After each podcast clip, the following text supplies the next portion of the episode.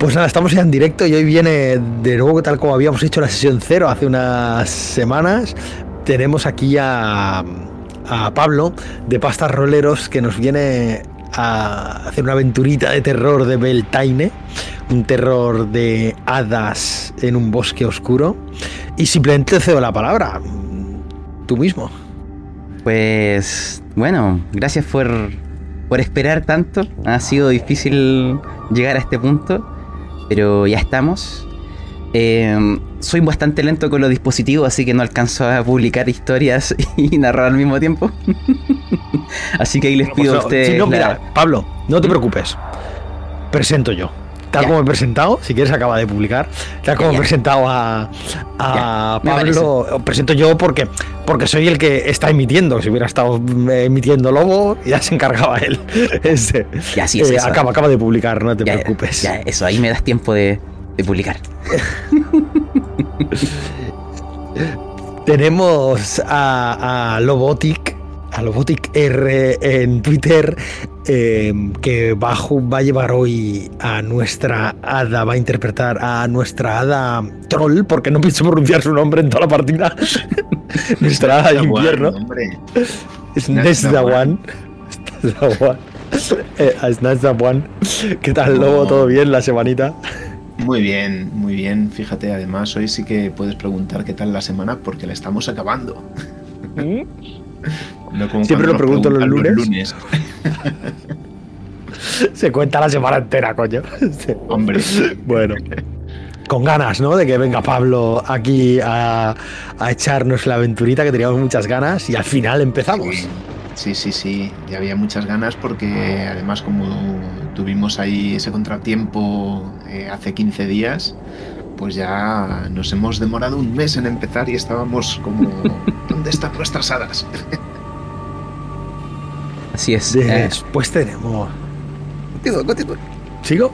Sí, a sí, mi sí. izquierda tenemos a, a Jonadie, que va a interpretar a en nuestra hada Poz. Pot, eh, no sé, ahora nos dices cómo se va a llamar. ¿Qué tal, Jonadie? Con ganillas. La semanita bien. Buenas, claro. Claro que sí, con muchísimas ganas de retomar la, la partida que se quedó con, con unos mimbres muy bien definidos y, y, de- y dejaba mucho, mucho a, a la imaginación. Así que vamos a probar este juego que, que nos trae Pablo y espero que pasemos un buen ratillo. Y la semana, pues bien, tirando como siempre y con muchas ganas de llegar al viernes para sentarnos aquí y, y estar un ratito con vosotros. Y por Yo- último, tal como ya he presentado a Pablo, que ahora ya sí. Pues bueno, eh, eh, he terminado de publicar, así que ahora sí puedo concentrarme. Soy de esas personas que son muy lentos con los celulares, así que pido perdón. y eh, déjenme ponerle compartir y estamos listos, ¿ya? Ahí sí. Ya. Listo. Ya. Asuman que todo lo anterior eh, fue nuestros saludos iniciales y que ahora recién estamos comenzando para conectarnos con esta historia.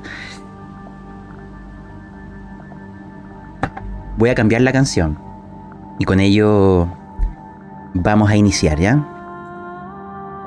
A ver.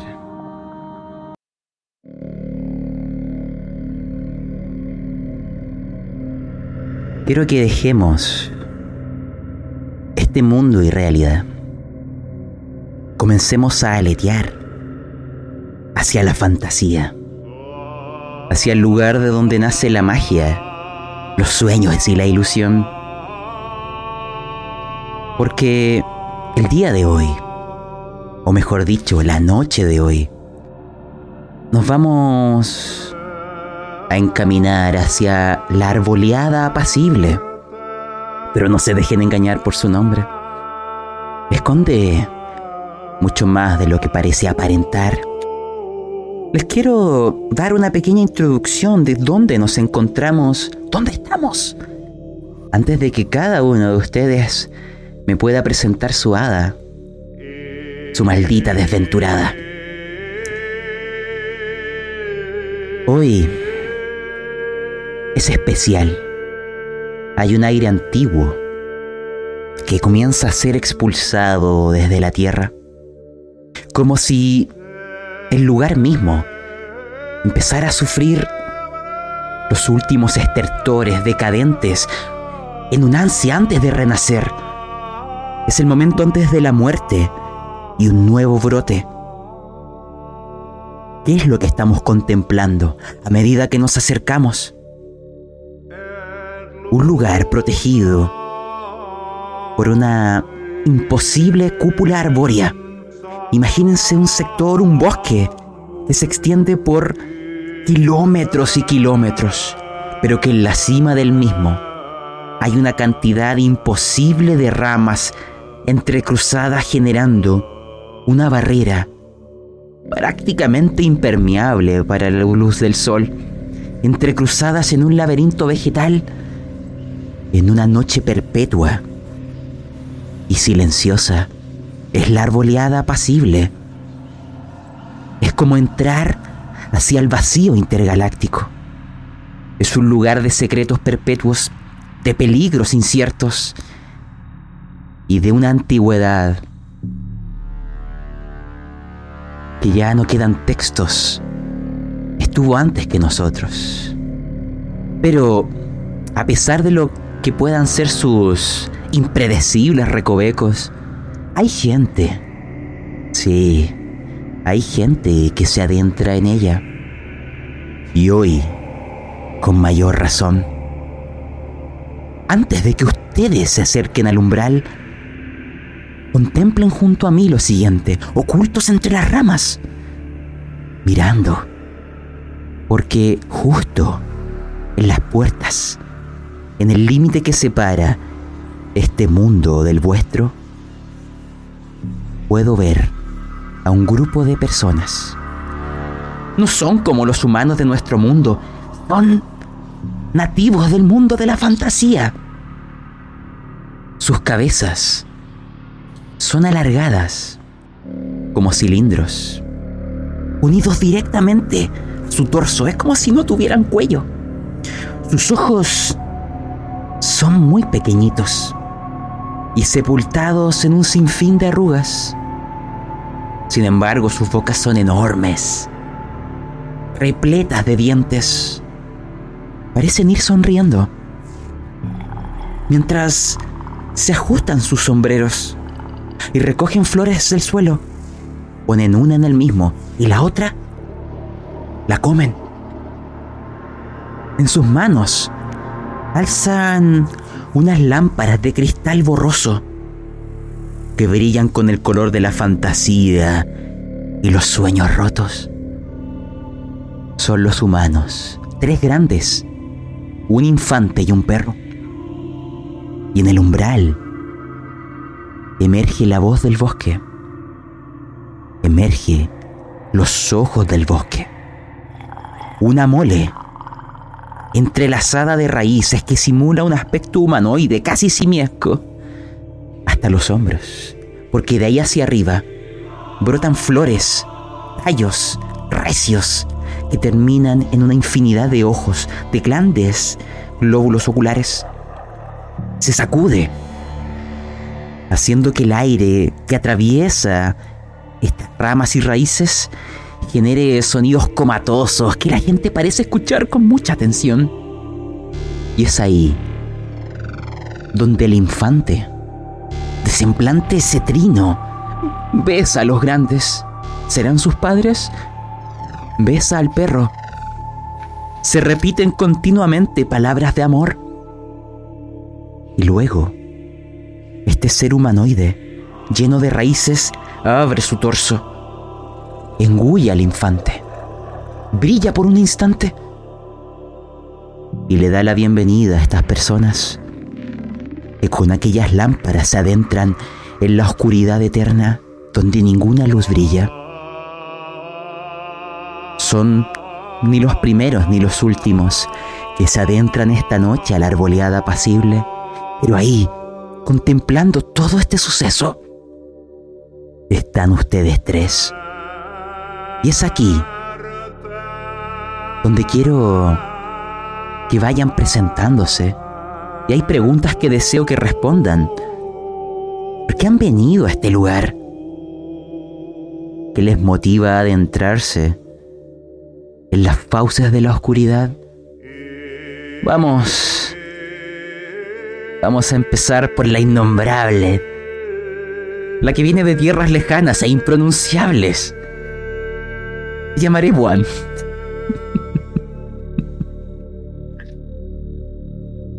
Pues volando y dejando tras de sí una pequeña estela de escarcha que inmediatamente se convierte en diminutas gotitas, podemos ver un hada con una cara bella, casi humana, pero coronada por dos grandes cuernos y otros dos más chiquititos.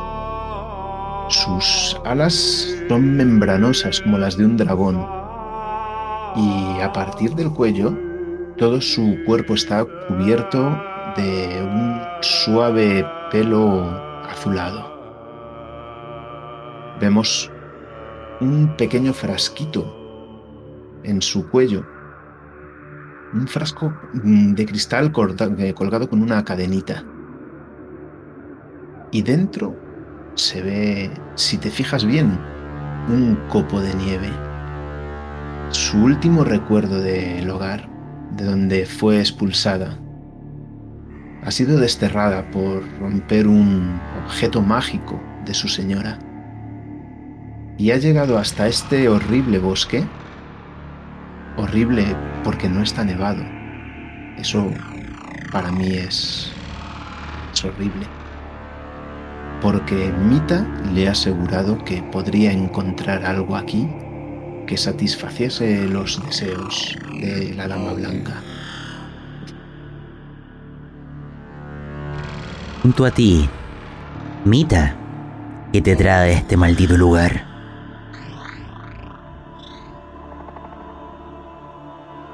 Cerca de Sneazda, Buan, podemos ver un arbusto. Si nos acercamos y lo vemos de lejos, apenas diferenciamos que haya nada. Pero cuando nuestra cámara se aproxima, podemos ver que una de esas ramas del arbusto realmente es Mita. Mita, soy Estoy compuesta de madera, de palos, frágil y dura a la vez. Mis alas son dos hojas, o eso parece. Si me engancho a un arbusto prácticamente en unos ojos humanos, no podrían verme si me mantengo muy quieta, como esos insectos palo.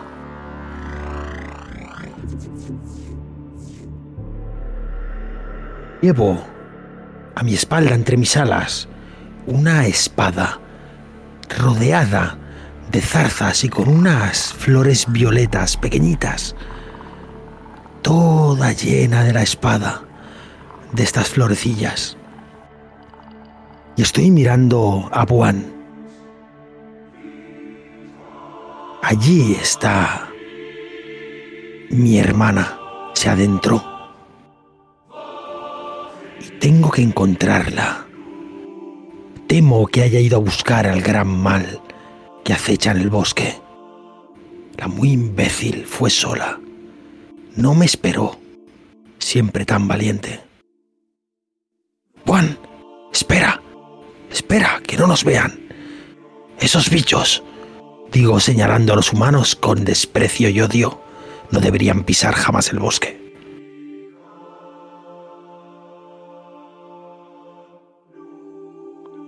Y aún así, muchos de ellos se han adentrado. No solo hoy. Pero aún queda una tercera hada. Otto. ¿Quién eres?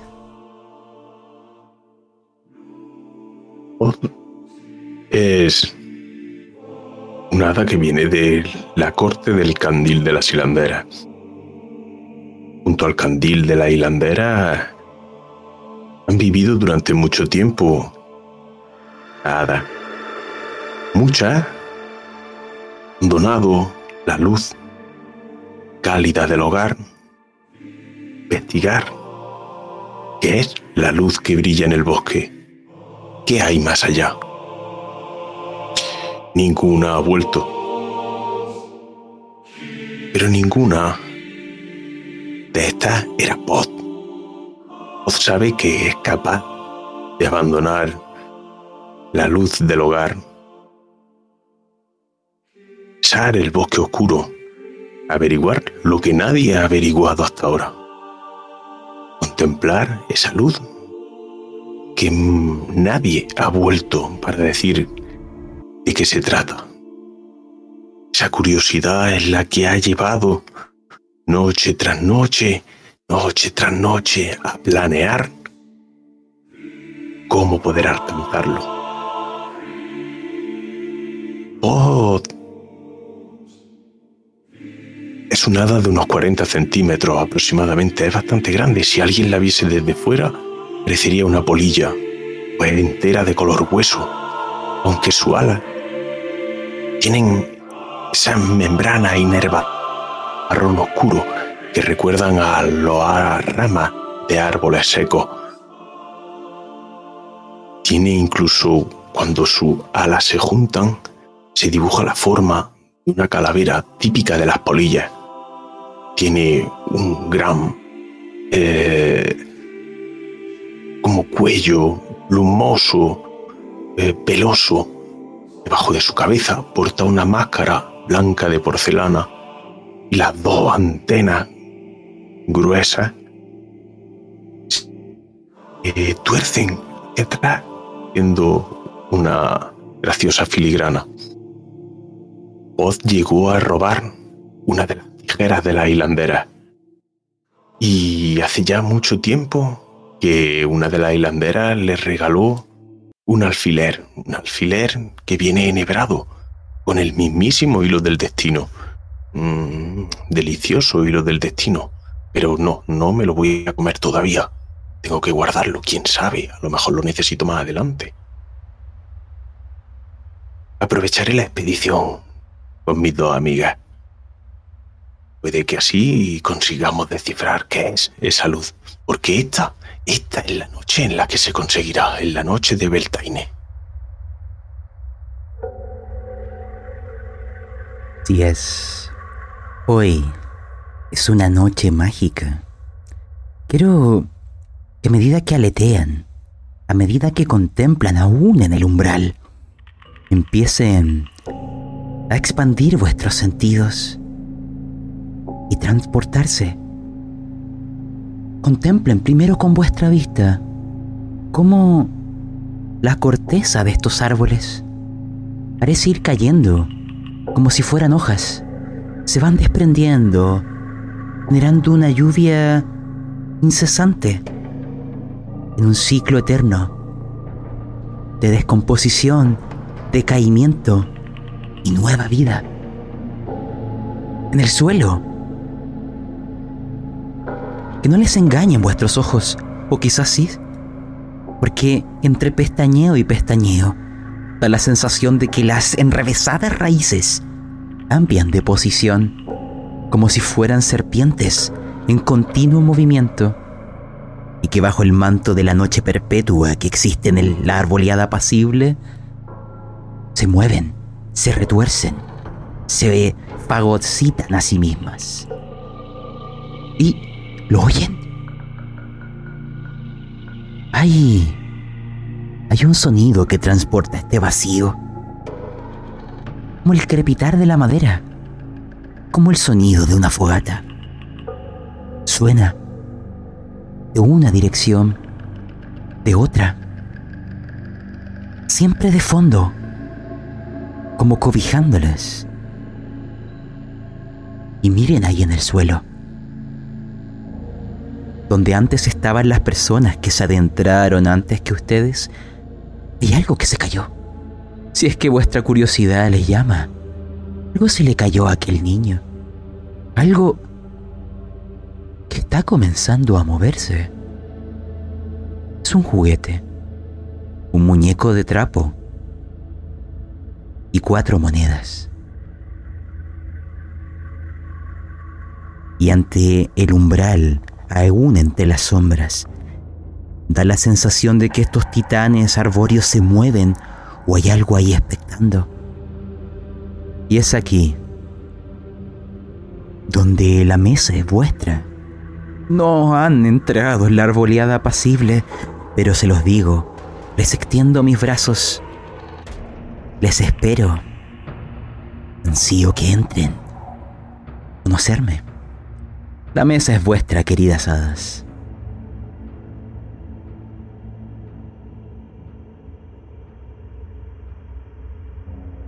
Entonces, Mita, repíteme, ¿cómo es ese objeto con el que se puede ver el futuro? ¿Estás segura de que lo hallaremos en este bosque? Eso cuentan. Eso decían en mi corte. Se perdió en el interior, cerca de la mina o quizá de la cascada. Tendremos que que buscar bien en el bosque. Dicen que es como una bola redonda de, de cristal y que enseña el futuro. Pero, Juan, ya te lo he dicho. Dicen que el que mira en esa bola ve cosas que jamás puede olvidar. ¿Qué cosas? ¿Qué cosas? ¿Qué cosas? ¿Qué cosas se ven ahí? No, no lo sé. Yo... Yo solo cuento los rumores que contaban los ancianos de mi corte. No los habéis oído en las vuestras. Bueno, Juan es de lejos, pero tú eres de más cerca, ¿no? ¿Bot? Sí, sí. Mi corte no anda lejos. Pero... Pero apenas salen de allí. Y los hermanos que entran en el bosque nunca vuelven. No sé. No sé qué es lo que encuentran. Siguen el ¿Por qué brillo. has venido? Por el brillo. El brillo. El brillo del fondo del bosque. Hay que ir allí, hay que ver qué es. ¿Quién sabe? De que sea la luna que se ha caído. ¿Habrá más de esos gigantes que hemos visto? ¿Es que viven aquí? Eso... Están destrozando el bosque. Sí que viven, entran y salen con unas... unos carros, a veces llenos de... de unas piedras brillantes.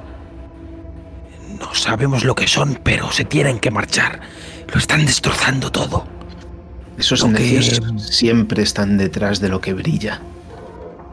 Pero, justo en ese momento, cuando dijiste brilla, y lo que han mencionado antes de la luna, las estrellas quizás, imagínense que aún en el umbral, todo el bosque que es una oscuridad perpetua, por un momento se alumbra, como si fuera una fragua o un dragón está a punto de lanzar su aliento. Y ahí, de las estrellas, como si fueran simplemente seres sintientes, caen del cielo y se adentran en el bosque pequeñas esferas de luz que ahora han dejado la esfera celeste. La fantasía comienza. Hoy es especial. Las barreras se vuelven líquidas. Continúen, hadas. Mira, ya ha empezado. Como cada año. Mira el cielo. No estoy segura. Pero... No es el mejor día para entrar ahí. Pero tenemos... Tengo que encontrar a mi hermana. ¿Me vais a acompañar entonces?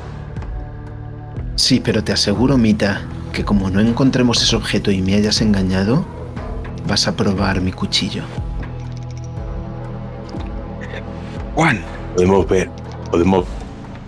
o- mirando hacia el cielo. En su máscara de porcelana se reflejan las luces que se mueven hacia el bosque. Y en el agujero vemos algo mucho más brillante. Son el brillo de su ojo está maravillado. Esta, esta es la noche, justo esta noche. Claro que vamos a ir y yo acompañaré. Yo creo que será estupendo tenerte cerca.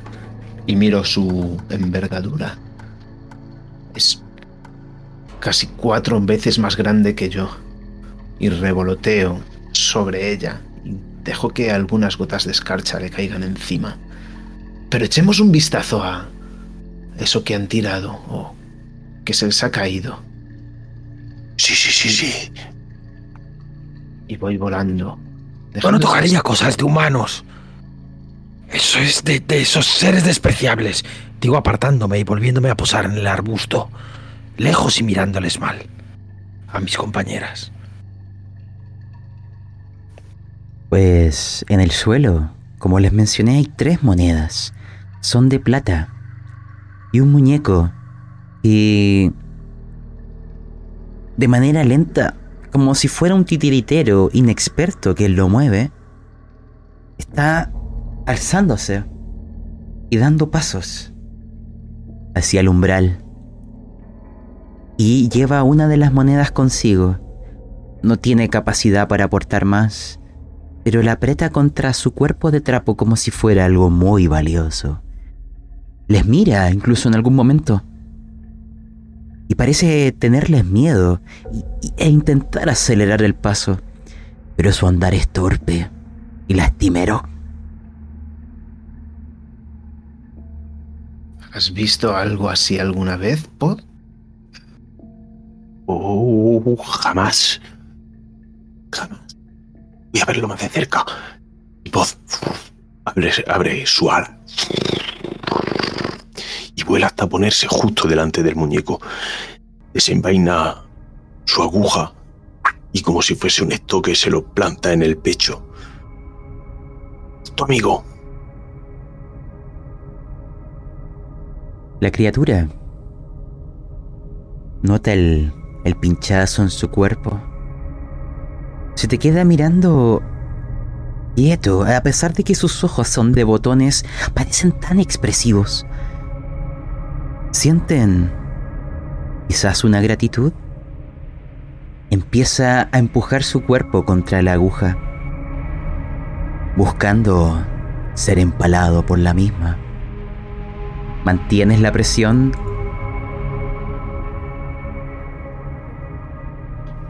Mantiene su brazo rígido y por encima del hombro del muñeco busca la mirada desnada. Y a pesar de la máscara de Pod, puede ver una expresión de sorpresa en su ojo. Incluso dirías que se está encogiendo de hombros mientras el muñeco sigue avanzando, deslizándose por el alfiler. Pod es de trapo. ¿Vas a coserlo? Añádale un nuevo botón. Quizás así vea mejor. Oz saca el alfiler. Tienes razón, amiga. Está demasiado acostumbrado a esto. Y Silva. Ita. Ita, ven con nosotros. Yo no tocaría cosas de humanos. Están malditos. Todo lo que tocan lo destruyen. No os acerquéis al bicho ese. Digo mientras salgo del arbusto. Y me acerco, pero manteniendo la distancia. Pero... Pod, te puedo ofrecer algo. Tú que portas aquella tijera y aquella aguja. Veo en tu invierno la magia, la hechicería. No sé lo que sea este ser ni por qué ha cobrado vida, pero definitivamente es la fantasía de Beltane la que está interfiriendo la que está adentrándose. Te puedo permitir Y salvas una tirada, claro. De someterlo a tu poder. De utilizarlo como tú quieras. De dominarlo. Solo tienes que salvarme invierno o hechicería. ¿Te interesa intentarlo? Adelante, solo te pediré un éxito.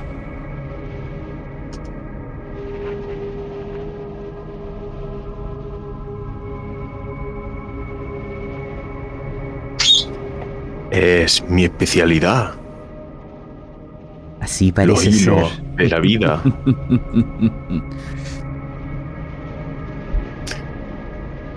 Los hilos de la vida. Sé más o menos cómo funcionan. Lo he visto tantas veces en mi corte. He visto a esas hilanderas tantas veces trabajar con ellos que este muñeco no es más que un juego de niño. Así que tal vez si cojo de aquí cojo de allí, moverlo a mi antojo. Sí, fácil, fácil, demasiado fácil tal vez diría. Nota que ahora en tu dedo meñique hay un hilo, un hilo rojo, conectado a esta criatura, a su mano, a, a su pequeña mano. Sus ojos de botones son aún más expresivos y parece en algún momento postrarse, como sometiéndose ante ti, como un sirviente inanimado, sin corazón. y te entrega la moneda que llevaba con tanta, con tanta preocupación, como si fuera el mayor tesoro al que podría aspirar. Oh, muchas gracias, caballero. Gracias por el regalo. Sí. De una reverencia hacia mí. Gracias. No, pero mejor dásela a mi amiga, a mi amiga Mita. Y el... Mita, ven, mira, mi amigo Re- tiene un regalo para ti. Empieza a Y el revolotear. muñeco, el muñeco le saluda, haciendo una especie de reverencia. ¡Oh! ¡No juegues con esas cosas! ¡Maldita sea! ¡Cógelo tú si quieres! Y empieza a revolotear furiosa sobre mí misma. ¿Y allá crees más? Digo señalando unos metros más para atrás, donde ha dejado el resto de monedas. Ya os podéis coger todas esas piedras brillantes de esos malditos destrozabosques. ¿No te parece curioso, Mita, que haya tres pequeños objetos brillantes y que seamos tres hadas? Juan, hay cuatro. Tres que dejó muñeco, y uno que porta, ¿no? el muñeco de repente se mueve, mueve su mano. Una es mía. Dice voz, imitando la voz del muñeco. ¿Habéis escuchado? Una es del señor Trapillo. Yo, Me acerco por a las mi parte, monedas. creo que voy a llevar una. Y sopesándola, es grande ante mí. Tiene un tamaño suficiente como para hacerme un escudo, un escudo brillante y con estos extraños símbolos labrados. Así que empiezo a hurgar con mi cuchillo. Voy a intentar hacer un pequeño rodel con él. Y invocando ese poder del otoño, esa sabiduría creativa, me pongo y procedo a manipularlo. No te pediré lanzar.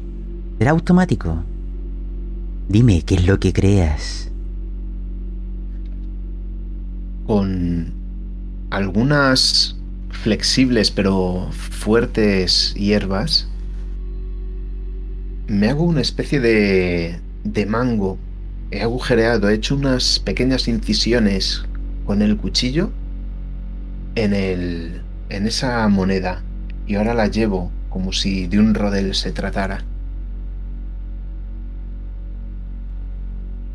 Mientras Buan está trabajando en su nuevo escudo, me acerco a la moneda, a una de las dos monedas que quedan en el suelo, y como si fuera un gato que juega con algo, la toco con el pie y me aparto.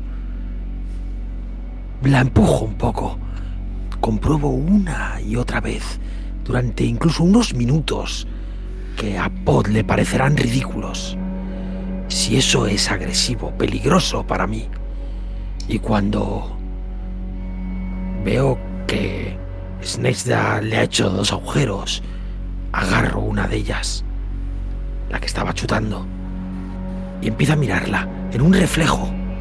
La luz de esas estrellas que están cayendo refleja la moneda y me ciega. Y la tiro. ¿Lo ves? ¿Lo ves? Pod, bueno, no las toquéis. Te ciegan. Te ciegan. ¿Lo habéis visto?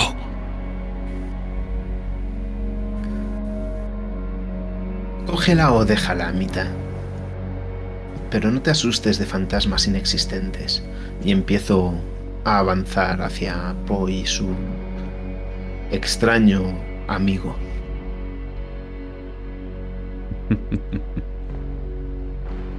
Marioneta vuelve a recoger la moneda. Momento que yo aprovecho también para coger la cuarta.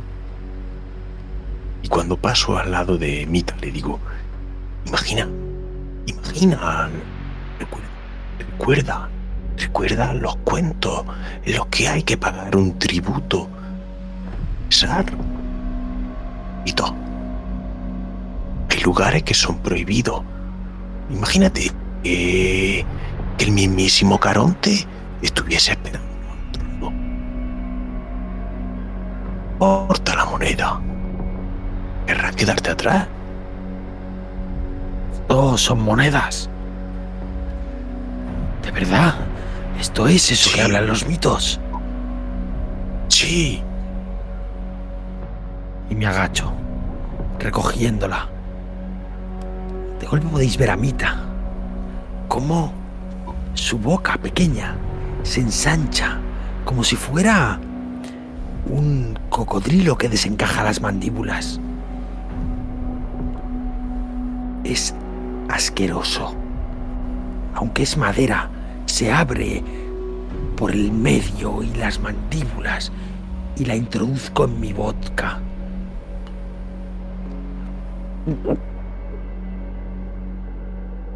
El trozo de madera que de mi torso se desencaja y cruje, pero me queda como un abultado en el lado, a mitad del torso.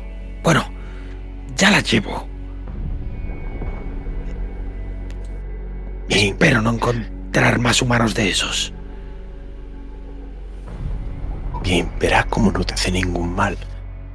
Son peligrosas solo si te enamoras de ellas y las deseas demasiado. Y ahora, sigamos, sigamos a las luces. Sigamos a las luces, no hay tiempo que perder. ¿Has acabado, Juan? ¿Ya tienes tu juguete? Sí, digo, levantando ese escudo que brilla en la noche.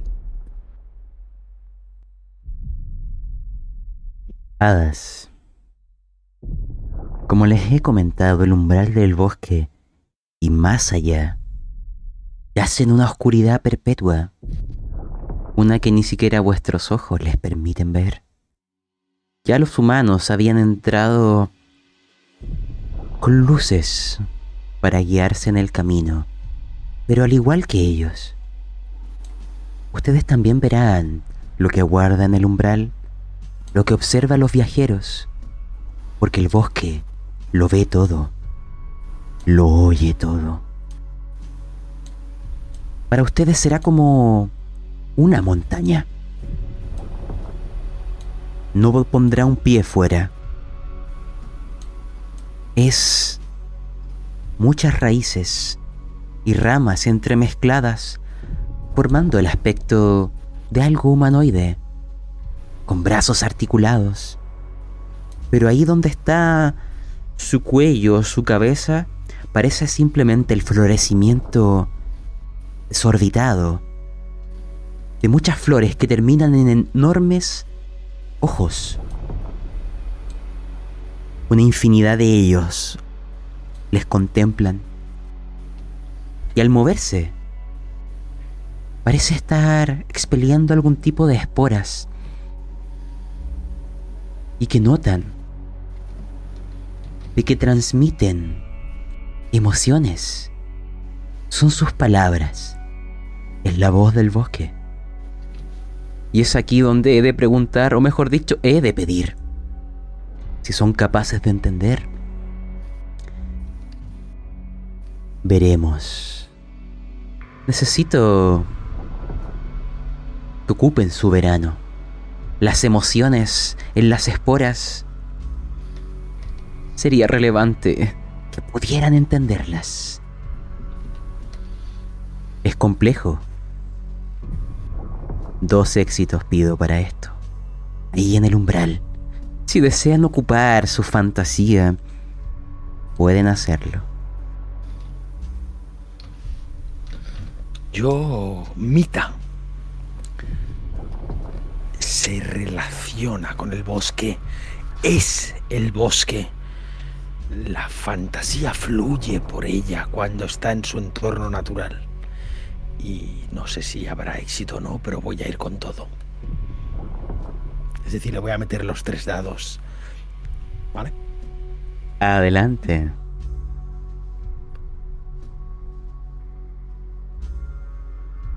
Oye, lo he puesto donde no tocaba. Perdonar. Lo he puesto en el chat del, del. Twitch. Veamos. Uf. Ya. Eh, las de la derecha son, es la fantasía. O sea, no hay Sí. ni ningún uno ni ningún seis. Pero has logrado solo uno de los éxitos. Sin Solo embargo, Un éxito. sin embargo, te puedo, te puedo echar un empujón a cambio de un punto de delirio. ¿Aceptas? Y con el bosque siempre tengo que fusionarme, por decirlo de alguna manera. E imagina que eso es. Las raíces, los tallos, se acercan hacia ti, como si fueran depredadores que huelen la presa. Te enrollan, sin fuerza. Y parece como si las propias raíces empezaran a adentrarse en tu cuerpo y por un momento pudieras ser capaz de entender. Esto claramente afectará a tus sentidos y al mismo tiempo fantasía, ganando tu primer punto de delirio. Pero ¿qué es lo que lograrás entender? Uno, que este ser es la voz y los ojos y los oídos del bosque. Hay muchos como él. También hay una pregunta entre medio. Lo interpretas como... como qué dolor sientes, qué dolor has venido a quemar.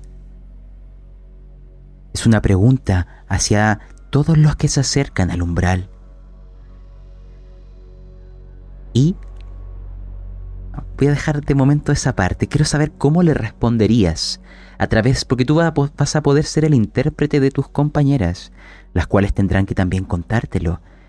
El bosque pregunta, ¿cuál es tu dolor? ¿Qué has venido a quemar?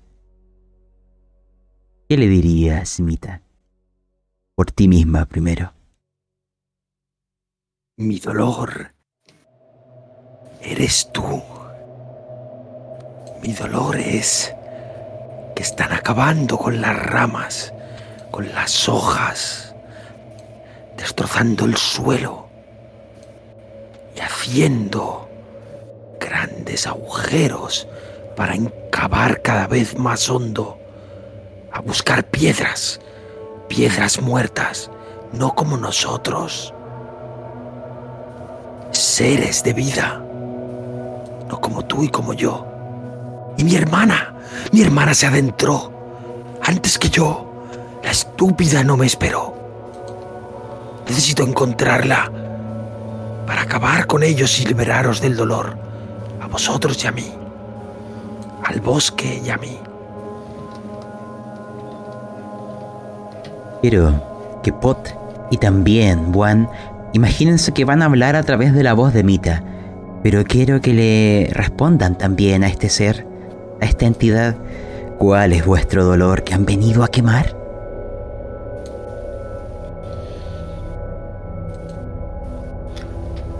Yo vengo a buscar redención, un objeto. Mita me ha hablado de una especie de esfera de cristal con poderes para ver más allá del tiempo, para otear el futuro. La necesito para volver a mi reino.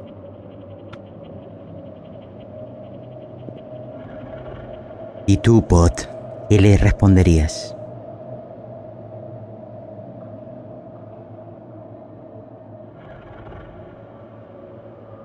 Mi dolor. Mi dolor es una llama. Es una quemazón. Es fuego que arde en mi interior. Es la curiosidad. Curiosidad. ¿Por qué será esa luz? ¿Qué habrá dentro del bosque? ¿Qué son esos brillos? ¿Por qué no vuelve el Es lo que han encontrado allí. Eso arde. Quema. Quema, quema en mi interior. Tengo que acabar con esa quemazón. Tengo que contemplar esa luz. Tengo que saber. Que tengo que saber más. Por el éxito que originalmente tuviste a cambio de tu delirio, Mita. Les permitiré hacer esta tirada con una dificultad menos. Te explico lo que interpretarás y el peligro que sentirás que se cierne sobre ustedes. Porque el bosque habrá escuchado las palabras y lo que entenderás a través de las esporas es que necesitarán alguna luz que ilumine vuestro camino, porque se los digo, vuestros ojos no les permiten ver lo que yace en la arboleada apacible, pero hay una manera de crear luz. Cada uno. Necesito que se prepare para lo siguiente, porque este ser empezará a desenredarse. Y estas raíces mostrarán afiladas espinas que les buscarán a ustedes a alguna de vuestras extremidades. Tú entenderás, Mita, que el bosque les ayudará. Solo han de superar el dolor. Y eso es lo que necesito. El invierno, el dolor. ¿Alguna de ustedes tiene que ayudar al bosque a crear luz para ustedes mismas? Por ende, originalmente, como les dije, esto tenía mayor dificultad. Solo les pediré un éxito. Pero imagínense que estos ojos que los ven se acercan y se precipitan sobre ustedes, mientras las ramas llenas de púas buscan vuestra piel y desollarles alguna extremidad. Eso es lo que entiendes. De vuestra fantasía es posible crear la luz Solo hay que resistir el dolor. Vamos, queridas hadas. Iluminen el camino y resistan el dolor. Enfrenten. Viendo cómo se abalanzan hacia nosotras, elevo ese escudo brillante y tocándolo lo influyo con el poder del invierno, con ese sol de invierno que lucha contra la oscuridad. Adelante, cada una de lanzarme. Muy Yo bien. me dejo. Y ese, Sí, también. ese pequeño rayo que sale de mi mano se refleja y empieza a crecer. Sale del escudo como multiplicado. No, Buan, no, disfrútalo. Y ves como esos tarzales se en- enganchan en mí y empiezan a agujerearme la corteza. Y me alzo y abro mis alas.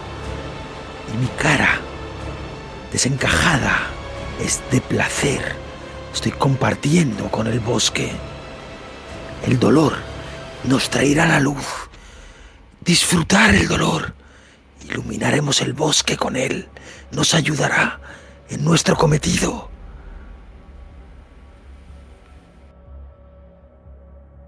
Adelante. Muéstrame cómo resistes el dolor o te sometes al mismo, Mita. He tirado y he sacado un éxito. Es Ah. narrativo puro. Me someto al mismo, pero no me duele, es mi propia. Me fundo con el bosque, o sea, me duele, pero me fundo, soy el bosque. Soy madera. Soy una... Disfruto del dolor. De acuerdo. Les explico, queridas hadas. Como si fuera algo que raspara tu corteza. De una de tus extremidades caerá el codiciado polvo de hadas. Como si fuera una lluvia que empieza a cristalizar. La multitud de ojos de esta criatura contemplarán en 360 grados el polvo. Los ojos se bañarán en el mismo. Comenzarán a llorar y mezclar el polvo con aquellas lágrimas del bosque, cristalizando lo que parece ser una piedra que brilla con la fantasía.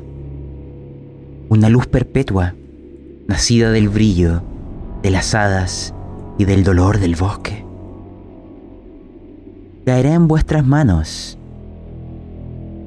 Esto, entenderás por las esporas, les permitirá ver en la arboleada apacible. No lo pierdan, porque al parecer solo hay uno de ellos. Queda en tus manos, Mita. Porque acá todo es penumbra más allá de lo que te permite iluminar esta piedra brillante, todo lo demás es una oscuridad densa que se resiste a revelarse. La criatura empieza a deshacerse y a caer entre esas entrelazadas raíces del suelo, como si alguien hubiera soplado una vela y nunca hubiera existido. Solo la piedra brillante es testigo de que en algún momento estuvo frente a ustedes. Y adentro solo está la penumbra. No se oye el sonido de animales. Si es que existen, no están aquí. La mesa es vuestra, queridas hadas. Ot, Pot, mira, digo, aguantándolo en las manos mientras esos zarzales que me agarraban sueltan, me sueltan o, o desaparecen o, o se funden. ¡Sneasta! Y me acerco a ellos volando con esas hojas que tengo por alas y posándolo en el suelo en medio de las tres. Nos ha dado la luz. El bosque nos va a ayudar en nuestro cometido. Sonrío. Que quería La atraparnos. sonrisa. No, no. Quería una prueba. Buana, es una prueba. Una prueba de que estamos dispuestas a sufrir por él. A vivir por él, ¿no lo entiendes? No Mírame. estarás dispuesta a sufrir por él. Yo estoy dispuesta a conseguir eso y largarme de aquí cuanto antes a la nieve al mi glaciar. Pero para eso tendrás que atravesarlo. ¿Qué es esto, Poz? Que nos ha caído. Tú eres la lista, ¿no? Oz, a pesar de la diferencia de tamaño, estaba buscando refugio en el, en el fulgor del escudo de Buan. Mira casi por debajo de su ala esa luz que trae Mita.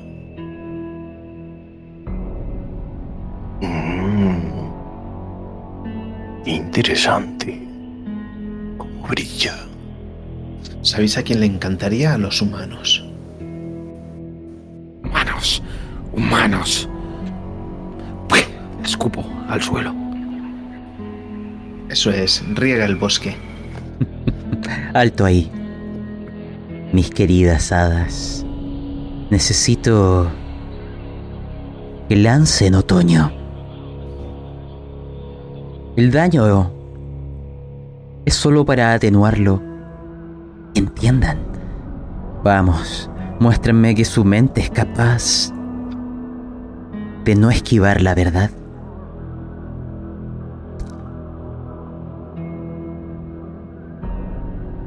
Eh, quiero saber, Pablo, ¿qué,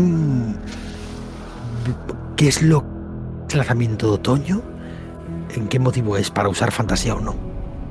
Ah, estoy buscando que vuestra mente, que vuestra lógica y sabiduría les permitan ver más allá del velo.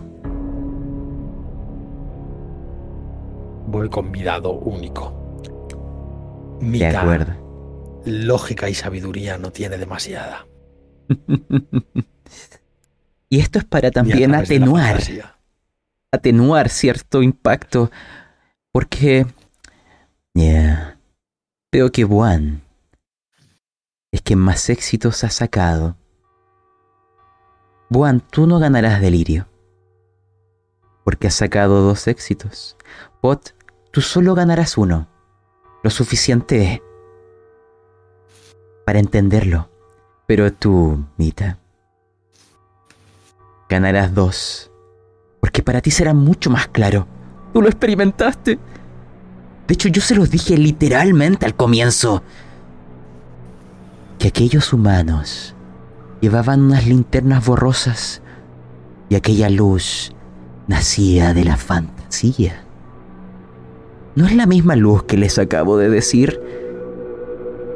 ¿Qué había dentro de esas linternas? ¿Qué había, Mita? ¿Quizás a quién buscas? ¡El polvo de hadas! Maravillosa iluminación.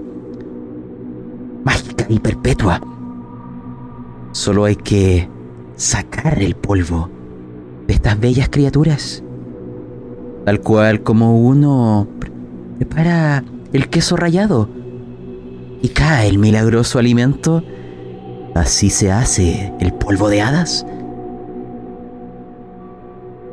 Ustedes lo entienden ahora. Aquellas linternas se hacen de vuestra casta, de vuestra gente. Luz perpetua. Les entrego aquel conocimiento, mis queridas hadas. Y dime, primero Mita, luego Pot y al final Buan. Unos, porque parece que les afectan de maneras bastante lacerantes, pero a Buan parece resbalarle. Su corazón es frío como las tierras de donde viene. Me gustaría entender estos dos corazones, uno que se retuerce y el otro que mira impávido el dolor. Mita, te escucho a ti, interprétame estos dos puntos de delirio. ¿Qué ganas? Estoy enseñándoles la luz y entonces me veo reflejada en ella. Al principio sonreía con esa mueca asquerosa que tiene Mita. Y la mueca empieza a cambiar en mi rostro Lo estoy entendiendo. Eso es lo que llevaban las lámparas. Y dejo caer unos metros esa piedra hacia el suelo, que estamos revoloteando en el aire. No, no, no. Eso. Ahora. las luces. Hay que matarlos, ¿lo veis? Hay que acabar con todos los humanos. Hay que matarlos a todos.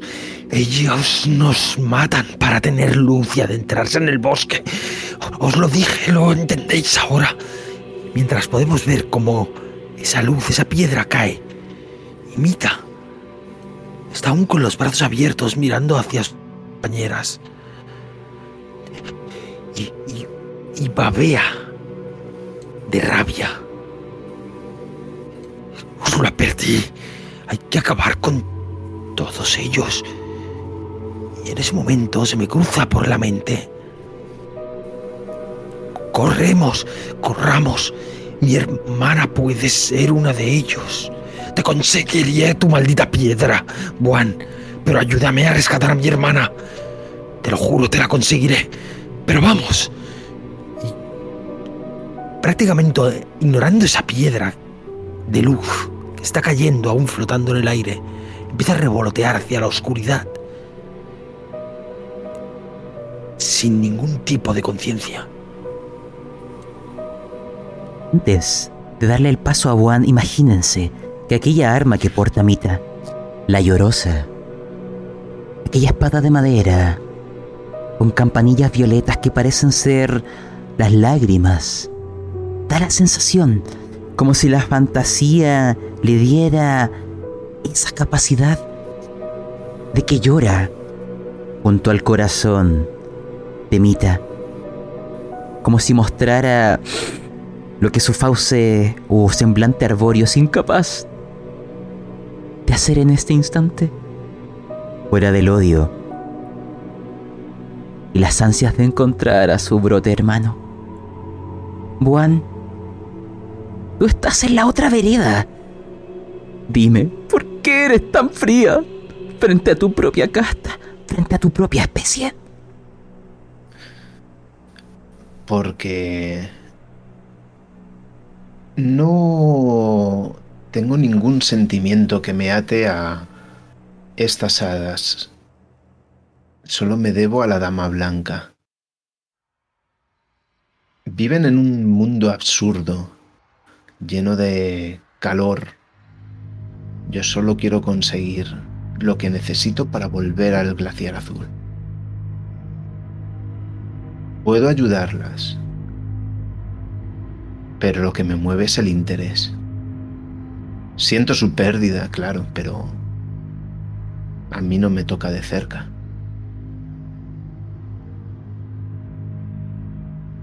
Finalmente, Pot, quiero escucharte a ti, porque ganaste un punto. Eres consciente. Lo que esos humanos llevaban, incluso al objeto al cual te has atado, nacido de ellos, de los mismos que juegan tu gente.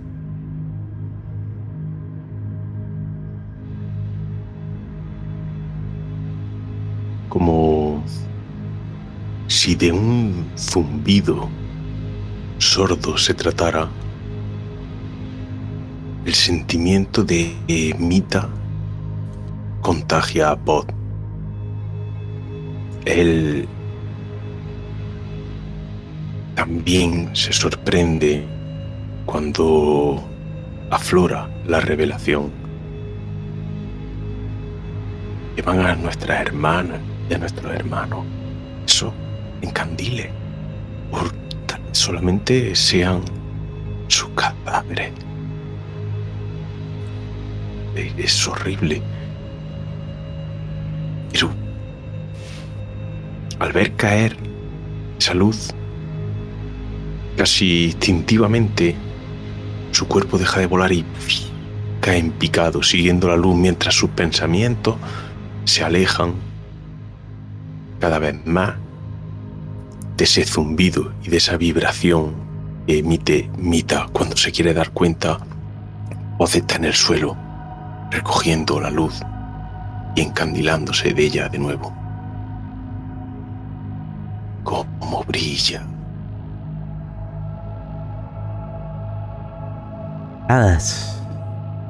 Quiero que se imaginen entonces, porque si mal no recuerdo, Mita se adentró dejando caer la luz.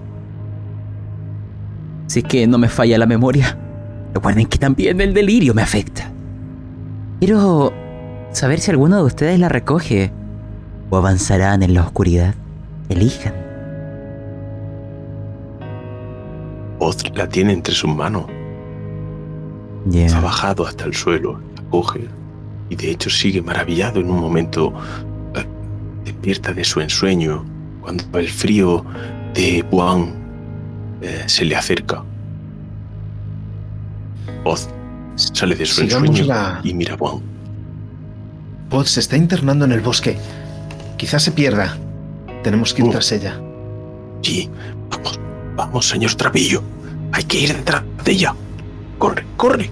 Y pega tirones de ese hilo rojo. Imagina que tú puedes alzar el vuelo y llevarlo a rastras, como si fuera una soga que los uniera. Entonces, contemplen como si fuéramos algunos de los árboles que atestiguó este momento. Aquellas hadas que se adentran en la oscuridad eterna con aquella pequeña luz que nace de su propia carne y se pierden en el silencio camino a la noche de Beltaine. Ah, pues ya estamos de vuelta aquí tras este corto descansito. Así es. Entonces, imagínense que si reanudamos de lo que último que ocurrió, agreguémosle algo más cinemático. Es como si las hadas se adentraran con la luz de su propia carne y ahí aparece en la pantalla la noche de Beltaine. Ahora, voy a cambiarles la canción para que viajemos por el bosque, que aún aún no sabemos dónde ocurrirá la noche de Beltaine. ¿Qué estamos buscando realmente? Sabemos que hay una mina, mencionaron una cascada, mencionaron a su gente que se adentra y no ha vuelto. Ya tenemos cierta pista de qué podría estar ocurriéndoles. ¿Quién sabe? ¿Quién sabe? Son misterios que no me atrevo a contemplar. Pero vamos a enmudecer esta canción y comenzar una nueva. Para que viajemos juntos. Quiero... Imaginen lo siguiente. En el bosque. En la arboleada apacible. No están los animales que normalmente veríamos en otros bosques. Tiene su propio ecosistema. Tiene su propia vida. Quiero que a pesar de que la luz es escasa, intentemos ver algunos de ellos y también saber cómo podrían responder ante nosotros. Notarán, a medida que aletean, que de las raíces, que de la corteza, parece salir un vapor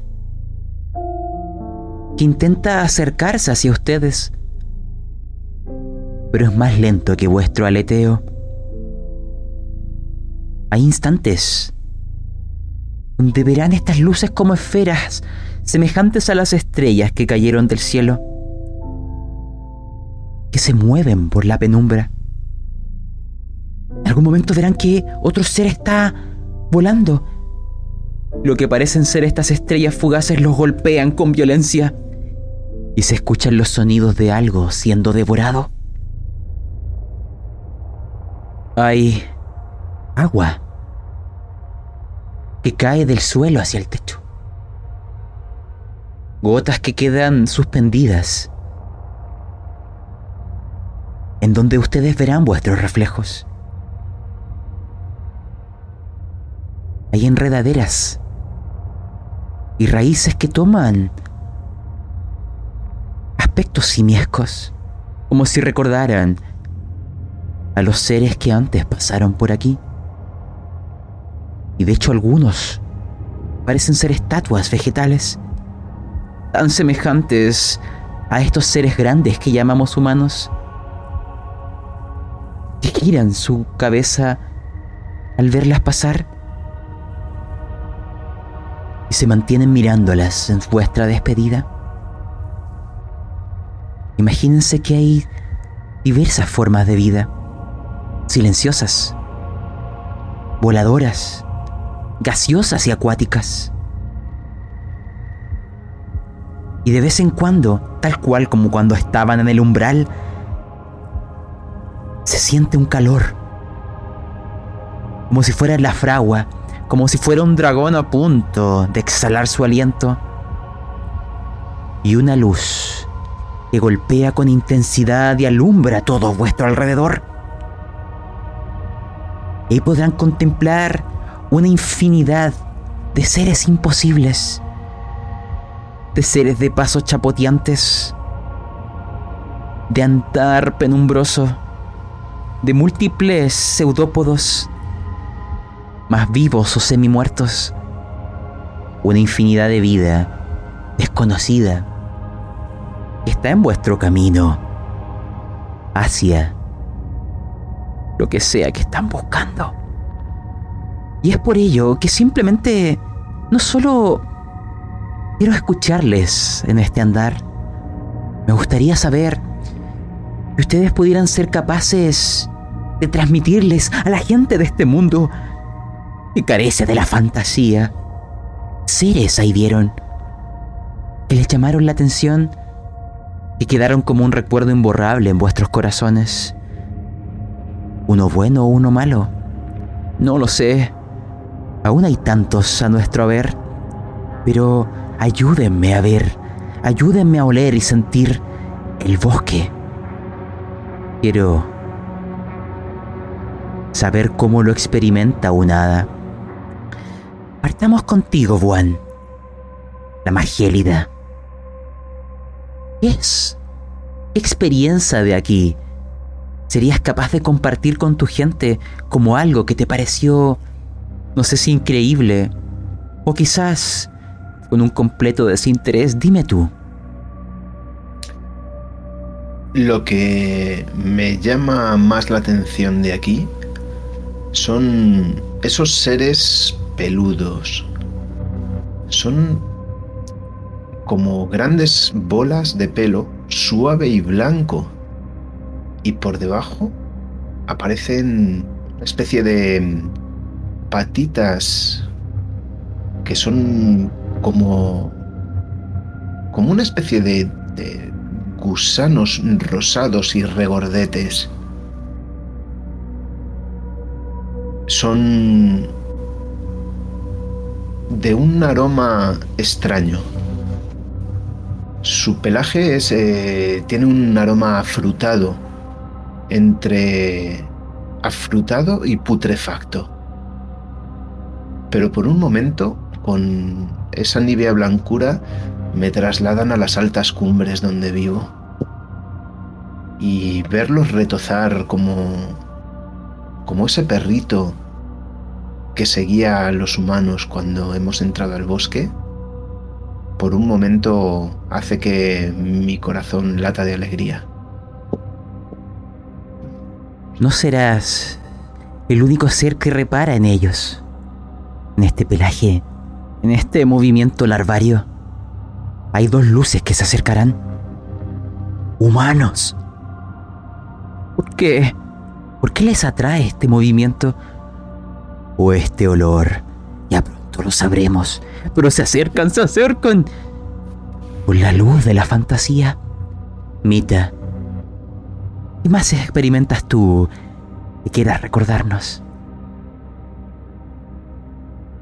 En mi vuelo desenfrenado, en búsqueda de mi hermano, a mi hermana y la venganza.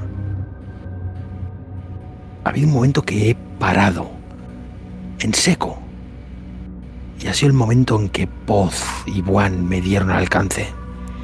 allí colgado de una rama, había como unas flores grandes con unas hojas que debían ser dos veces yo, cada una cuatro hojas, de unos colores rojos y amarillentos que se fusionaban como si fuera un arco iris difuminándose.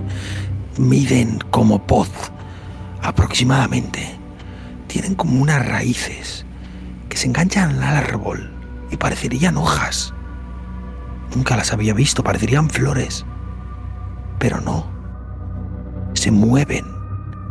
Corren con sus raíces espinosas a través de las ramas, colgantes como si fueran murciélagos. Ahí podemos ver una pequeña ave, extraña, desconocida para nosotros, negra, como vuela, y una de estas flores extrañas abre sus fauces, sus cuatro hojas, para mostrar un conjunto de dientes y cerrarse a su paso, como las plantas carnívoras que pueden conocer los que no viven en nuestro mundo, los que viven más allá de la fantasía, pero no pequeñas, no lentas, sino extremadamente rápidas, peligrosas, inmortales. Y cuando se cierra, oímos el crack, porque de ser una un animal bulboso pasa a ser prácticamente como una lanza, como una espiga que se mueve chafando a la criatura y absorbiendo todo sus jugos para caer, dejarla caer del árbol, una carcasa hueca, sin carne, más allá que unos pequeños huesos destrozados. Finalmente tú, Pod, ¿qué estás experimentando o en qué se fijan tus ojos o tus oídos, lo que sea? Estaba a prisa con su pequeño compañero en busca de Mita, cuando de repente ese fulgor, casi a cámara lenta, ilumina todo el bosque. En ese momento puede contemplar a su alrededor la legión de penitentes, de figuras faéricas de diverso tipo que avanzan hacia esa luz. En ese momento se siente pequeña, como una más de las millones de criaturas que pueden estar ahora mismo avanzando en medio del bosque, pero lo que más le ha llamado la atención es una pequeña camada de felinos que avanzaban y al ser deslumbrados por la luz, corren y buscan refugio entre la rama. Justo cuando se está desvaneciendo uno de esos felinos, se gira hacia Pod. Sus miradas se cruzan y puede ver como el rostro del felino se sumerge en la sombra. Ese rostro del felino es un rostro humano, humano que queda engullido por la sombra. Quiero, antes de ponerles a prueba nuevamente, que noten que dentro de estas penumbras, con vuestra luz de la fantasía, o en ese instante donde todo se iluminó, como si fueran las chispas que genera el martillo de un herrero y su yunque, noten que en vuestro entorno hay pequeñas micropartículas.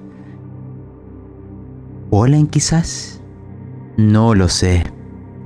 Pero necesito saber algo. Necesito saber si vuestra fortaleza y vuestra primavera les protegerá de lo que sea. Esto signifique. Les pido solo un éxito, vamos, mis queridas hadas, muéstrenme que el bosque las ignora. Muy bien, Juan. Muy bien, Mita. Oh, Pot. Tú no. Tú no. No te darás cuenta. Pero parte de lo que parece ser este polen pequeño empezará a chocar unos con otros formando una partícula más grande. Sin que te des cuenta, se adentrará por tus oídos. Lentamente, lo notarás de a poco al comienzo, pero después con intensidad devora el sonido. A medida que te adentres, dejarás de oír todo. Consumirán todo lo que oigas. Ya ahora notarás que te cuesta oír. Quizás no lo interpretes como este maldito parásito que se alimenta del sonido, porque es tan pequeño. Pero cuando quedes sorda, quizás comiences a sospechar.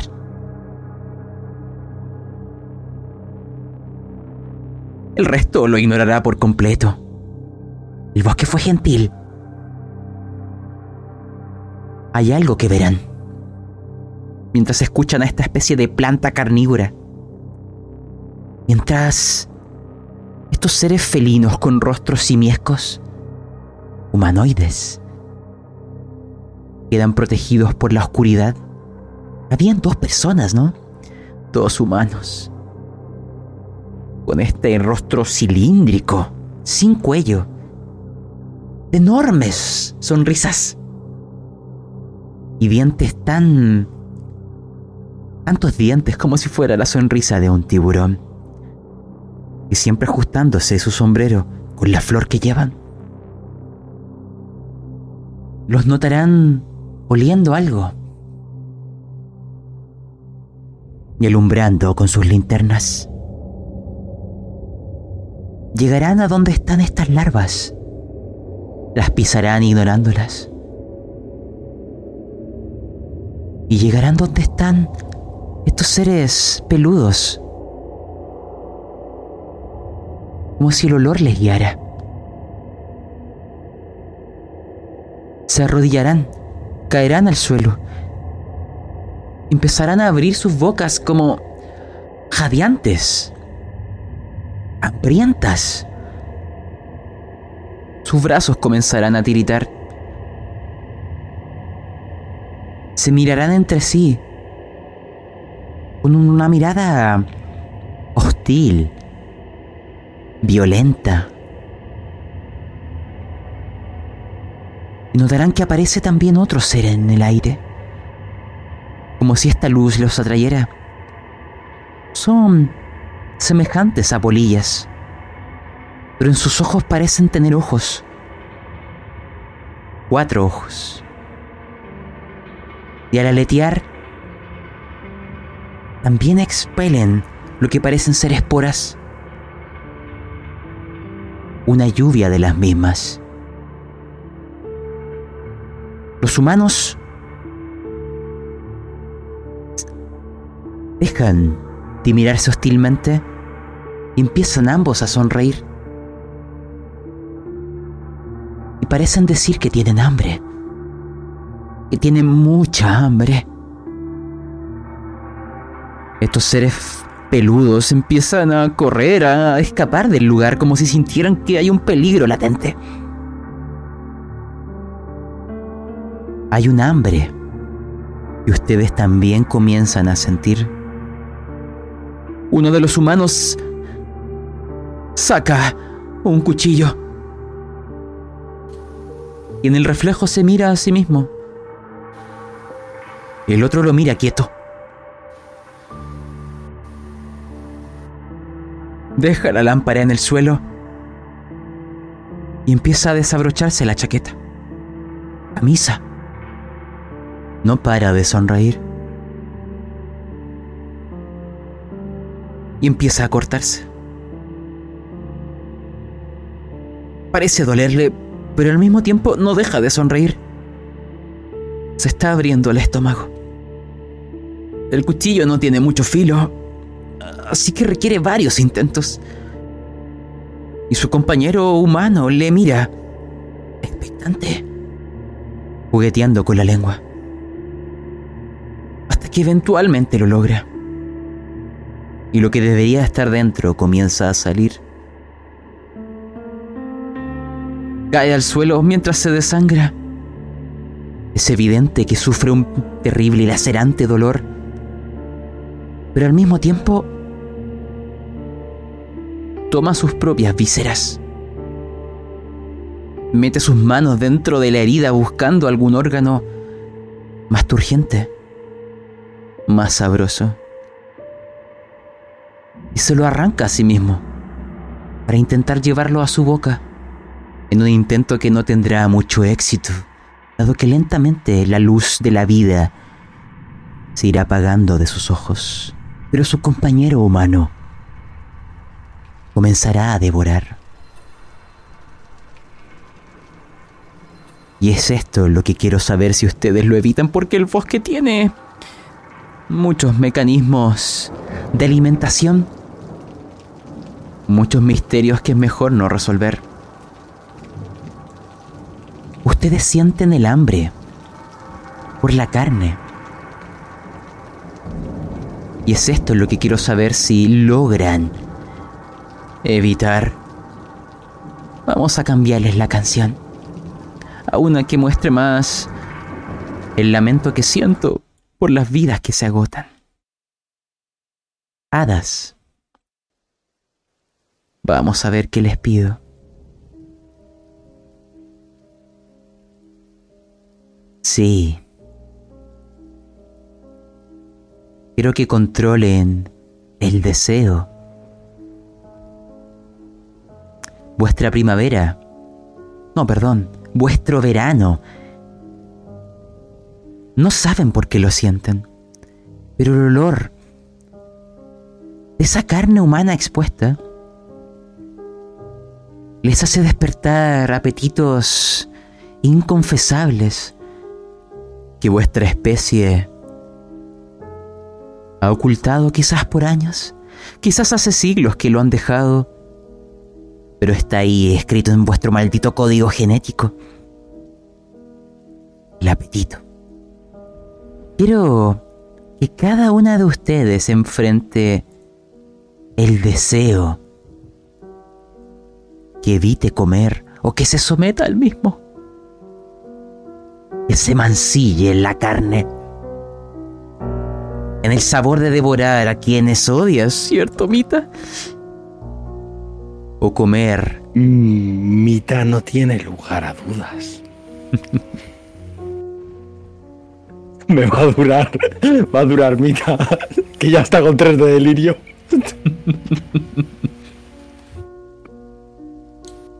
Mita la podéis ver cómo empieza a babear mirando a estos humanos se abalanza volando contra el cuello del que está comiendo, contra el vivo, directo a su yugular. Está demasiado concentrado para verme llegar. A desgarrarle con sus dientes de madera, con sus mandíbulas duras de corteza.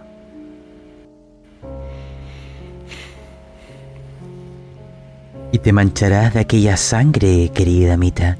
Notarás que aquel humano, si a medida que tú te adentras y rasgas su carne, no opondrá resistencia. De hecho, te ayudará. También disfrutará devorarse a sí mismo, mientras aquellas enormes polillas siguen meciendo sus alas y empiezan a emerger de las mismas múltiples protuberancias como pseudópodos lentamente se van acercando a estos humanos y a ti misma. Vas a ganar un punto, querida Mita. Vas a ganar un punto, anótatelo. Aquí no hay puntos fate que te devuelven, ¿no? Puntos de drama, ¿no? no, los... Pero no te preocupes. Yo nadie también ha fallado, ¿eh? Voy a acusar. Yo nadie ha fallado. Veamos. Em, veo que Buan sacó un 1 también, así que... Buan, antes de ir viendo lo que va sucediendo, porque veo que, si no me equivoco, yo nadie tuvo un éxito, ¿no? Dos. Dos. Tú serás nuestro testigo confiable, el que no se deje llevar por este maldito delirio. Pero ahora sí, Buan. Antes te has mostrado gélida ante tu gente, ante el destino de la misma. Sin embargo, el calor de la carne, el sabor de la misma, ¿por qué te atrae? Porque veo en tu tirada que no solo te dejarás caer, sino que lo disfrutarás de alguna manera que no logro entender. Tú tendrás que explicármelo. ¿Qué se alimentan las hadas de tu... de tu lugar gélido, de tu corte del distante, del glaciar azul? Cuéntame la verdad.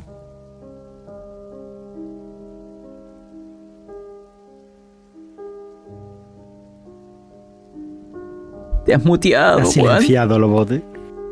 Saca la carne de tu boca y háblanos, por favor. En el glaciar azul nos alimentamos habitualmente de la magia y del frío. Y aunque aquí hay mucha magia, la temperatura es demasiado suave. Y ese olor que recuerda al de estos seres peludos y amistosos me atrae. Así que lentamente sobrevuelo. Tengo un plano excelente de esa mita atacando a ese otro humano mientras bajo lentamente y veo como dos de esas bolitas peludas se acercan reptando sobre sus patitas como gusanos. Por un momento pensé que los humanos los iban a devorar a ellos, pero no. Ahora se van a unir al festín. Y yo me introduzco por esa cavidad que ese hombre se ha hecho. Y me introduzco en su tórax. Y voy desgarrando mientras penetro en su interior, regalándome con este sabor de la carne fresca y la sangre. Y cuando salgo, mi cuerpo ya no es azul, es completamente rojo. Aunque por un momento se ve un centello blanco y toda esa capa roja queda congelada y al agitarme cae en una escarcha sangrienta recuperando mi color azulado mientras me limpio las últimas gotas.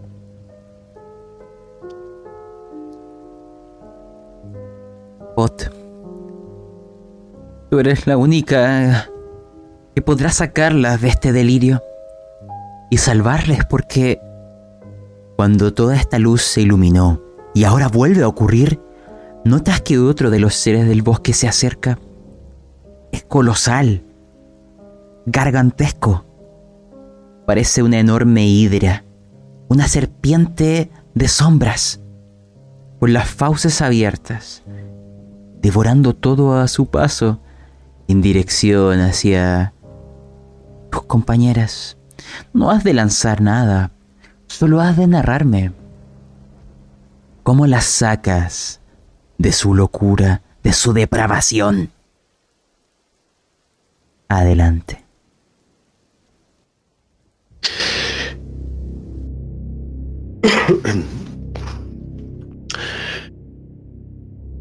En un principio el bosque empieza a llenarse del sonido del crujido de la carne desgarrándose, de la dentellada separando los trozos, de la sangre salpicando.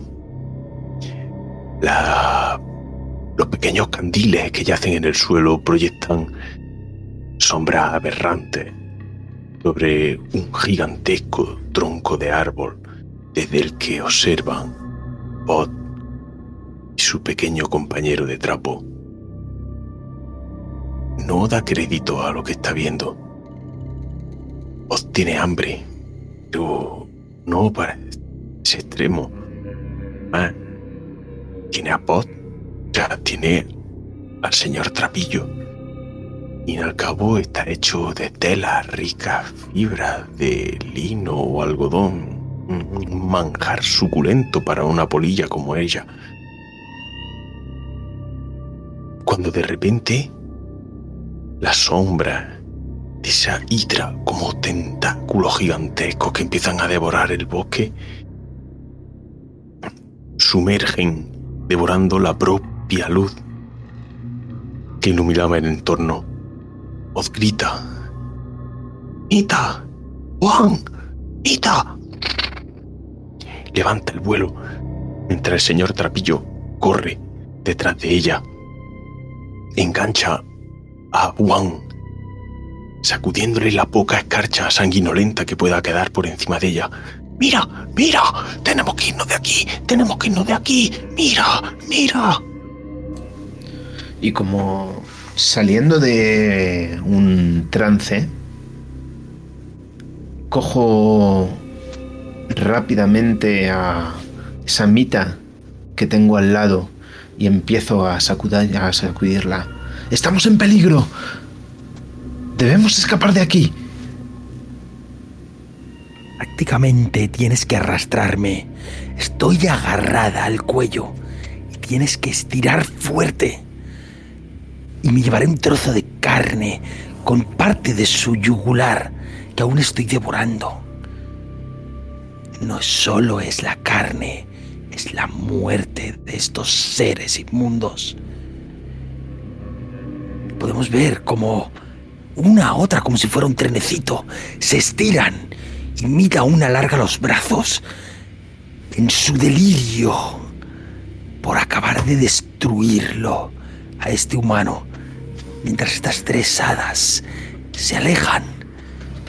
Mita solo hace que babear sangre ahora, llena completamente, con un trozo aún de vena, de arteria, colgando por la comisura de su boca. Y empiezo a... Cuando veo que ya ha salido de esta situación, de este momento de ensimismamiento, revoloteo rápidamente hacia Pod. Y me poso justo a su lado. Vámonos, ¿hacia dónde vamos? ¿Tú tienes la piedra? Oz eh, sostiene la piedra efectivamente en uno de los brazos. De repente mira el final del cordel. Su hilo rojo está tenso. El muñeco de trapo está corriendo hacia la luz. ¡Sigámosle! Y sin mirar atrás a ver si viene Mita o no, sigo a, a Pod y a su muñeco. Mita, Mita, te hago una pregunta. ¿Te quedas con el cuerpo o le sigues? Porque hay, hay otra cosa que se acerca, una con la que ya pudiste comunicarte. Decide.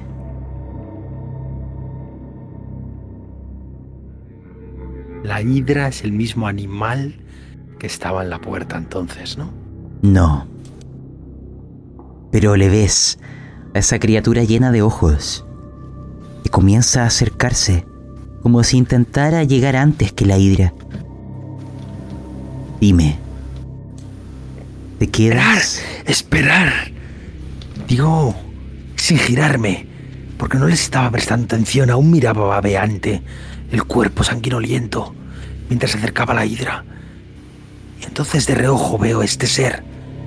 Esperar, nos puede ayudar. Y revoloteo, seguramente, no en dirección contraria, pero sí hacia uno de mis lados, que es por donde viene esta criatura. Esta criatura de contacto con el que ya contacté en el bosque, para abrazarme entre sus zarcillos, para contactar de nuevo con la mente del bosque. Espero que mis compañeras me hayan oído y me esperen porque si no voy a volver a quedar en la oscuridad pura.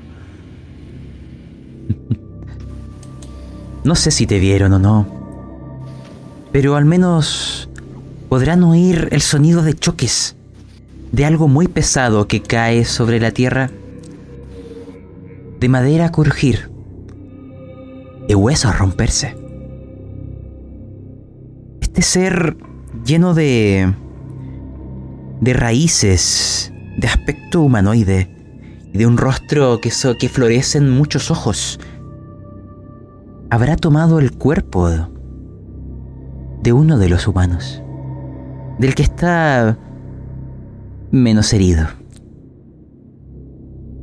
No sé si aún estabas adherida al cuerpo, Mita, o no, pero lo habrá tomado mientras esta especie de ser ofidio penumbroso devora todo aquello y deja un surco en el suelo como si el vacío lo hubiera devorado, desapareciendo para siempre. Las raíces que son cortadas vuelven a crecer y tapizan este lugar, haciendo que la evidencia de lo mismo se borre.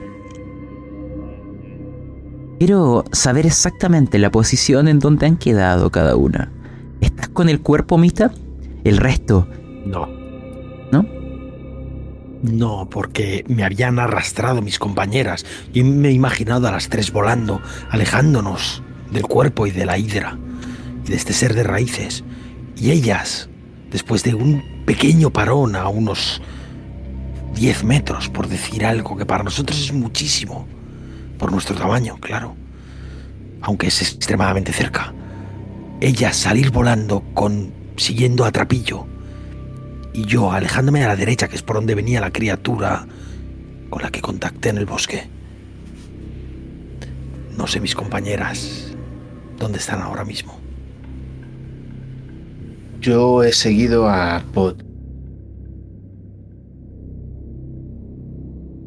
Y Pod ha hecho que el juguete corriese hacia, hacia la luz, de manera que Parece como si estuviese tirando de ella a la vez que ella tira de Mita. Aún me queda la duda entonces. Porque lo que yo entiendo es que se han ido separando. En base a lo que me estás diciendo. ¿Me lo confirman? ¿O me lo No, niegan? más bien, más bien es como ha dicho antes, eh, como un tren. La máquina locomotora sería la marioneta, el hilo rojo tira de mi mano y de mi otra mano tengo enganchado el brazo de Mita. Me imagino que del otro brazo de Mita estará Buan, que tratamos de arrastrarla fuera de, del entorno de los cadáveres y de las sombras. Eh, ¡Dejarme! ¡Mira! Tenemos que contactar con él. ¡Mira ahí! Digo, intentando señalar, pero tengo mis brazos agarrados por mis dos compañeras. Bien. Les diré algo. Ustedes decidirán si escuchan eso o no. Mita, tu delirio te lleva a tal punto que estas palabras que transmiten las esporas llegarán a tu mente. Pueden ser delirios o verdades reveladas. Pero el bosque, que todo lo ve, que todo lo oye, ¿ha escuchado vuestros dolores? ¿Ha escuchado vuestros clamores y anhelos? Y te dice que tiene un regalo para ayudarles en vuestra causa e impedir, porque ahora tú estás entendiendo palabras, e impedir que la llama viva llegue a este mundo. Las luces pronto lo consumirán todo. Y te da a entender esas leyendas que habías escuchado previamente, de que hay algún tipo de mal que ha despertado, de que en esta mina algo ha emergido. Por alguna razón se han secado las cascadas. Por alguna razón los humanos se están reuniendo. Pueden ser puras mentiras lo que te estoy diciendo, Mita. O podría ser una gran verdad. Pero dime tú, si deseas guiar a tus compañeros a un tipo de intercambio con el bosque o seguir vuestro camino. La mesa es vuestra, quiero oírles. Intento forcejear con ella. Intentan arrastrarme. No, no lo oís, no oís al bosque. Mirar, mirar el ser que ha contactado. Está hablando, tiene un regalo para ayudarnos.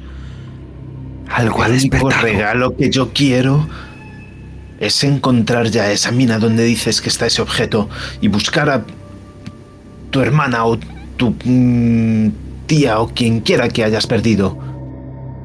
Antes de que te pierdas tú, ¿quién te dice que ese ser no es el que ha acabado con todos los de tu tribu? No, no, no entiendes. No entiendes al No bosque entiendes, de invierno. no entiendes tú que todo eso pueden ser palabras melosas para traerte. Es peligroso. Peligroso, tú sabes dónde está la mina. Tú sabes. Estos seres, este bosque es peligroso. Pero nos va a ayudar. Lo siento, soy parte de él. No lo entiendes. Hada de invierno. No entiendes nada. Nada. ¿Y tú? Tú tan lista que eres. Digo, desembarazándome de las dos, golpeando con mis brazos como puedo, aunque seguramente Pod es demasiado fuerte para mí. ¿Tú no tienes curiosidad? Déjame hablar con el ente. Déjame hablar con él. Nos va a ayudar a salvar. Algo ha despertado en la mina. ¿Por qué creéis que se reúnen todos aquí? ¿No los veis? Esos malditos humanos. Como nos queman para hacer sus luces y juntarse. Esas estrellas que caen del cielo. Esa llama viva que despierta. Dejarme, y si no cobardes huir, pero dejarme aquí. Y levanto el vuelo, revoloteo hasta una rama retorcida y seca que hay por encima de nuestras cabezas. Me siento allí y me siento con las piernas cruzadas, con el escudo a un lado, con el cuchillo en la otra mano. Muy bien, has elegido. Te observaré desde aquí. Y tú, Pod, decides si quieres ponerte en peligro, si quieres acompañar a esta hechizada.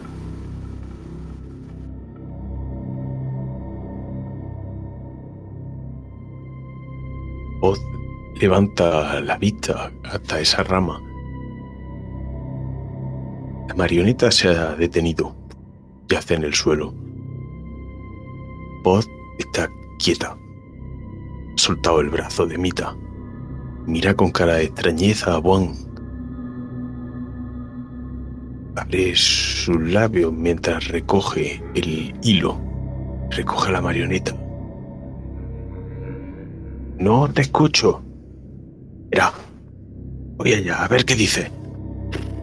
Levanta el vuelo y se sienta en la misma rama. Sienta al muñeco a su lado y dice: No sé lo que has dicho, pero. Pero que hay que dejarla. Vamos a ver, vamos a ver cómo termina esto.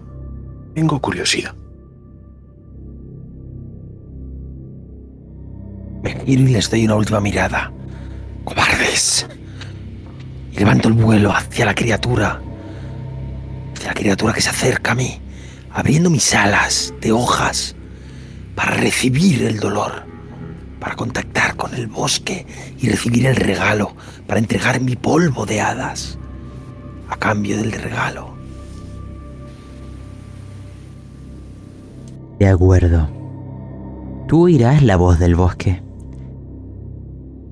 Quizás logres convencer a tus compañeras de ayudarte en esto, porque necesitarás ayuda. Este ser con una cantidad de ojos imposible. Empiezan a flotar como si cada uno fuera un ser independiente. Van arrastrando este cadáver. Lo muestran ante ti. Notas que las raíces empiezan a perforar el cuerpo y parecen estar drenándole los fluidos esenciales. Pero aún así mantiene su coloración. Se sacude este ser vegetal. Y este... Este movimiento suelta esporas de colores muy vistosos y violáceos. Y tú que ya estás tan demente, que te acercas tanto a la fantasía y la magia, podrás entender lo que quiere decirte. Cerca de este lugar están los grandes, los humanos. Y hay una manera de acercarse sin levantar sospechas. Solo has de ocupar este disfraz. Adentrarte en la carne de este cadáver o la magia dotarlo de la vida para que sea vuestra marioneta. El bosque puede ayudarte, pero el bosque tiene un precio. Tú puedes pagar el precio del bosque, pero no es suficiente lo que tienes. Necesitarás la ayuda de tus compañeras. El bosque está ansioso de ayudarte. El bosque está ansioso de ser ayudado. Pero los que habitan el bosque tienen su precio. Los que habitan el bosque tienen sus propios deseos.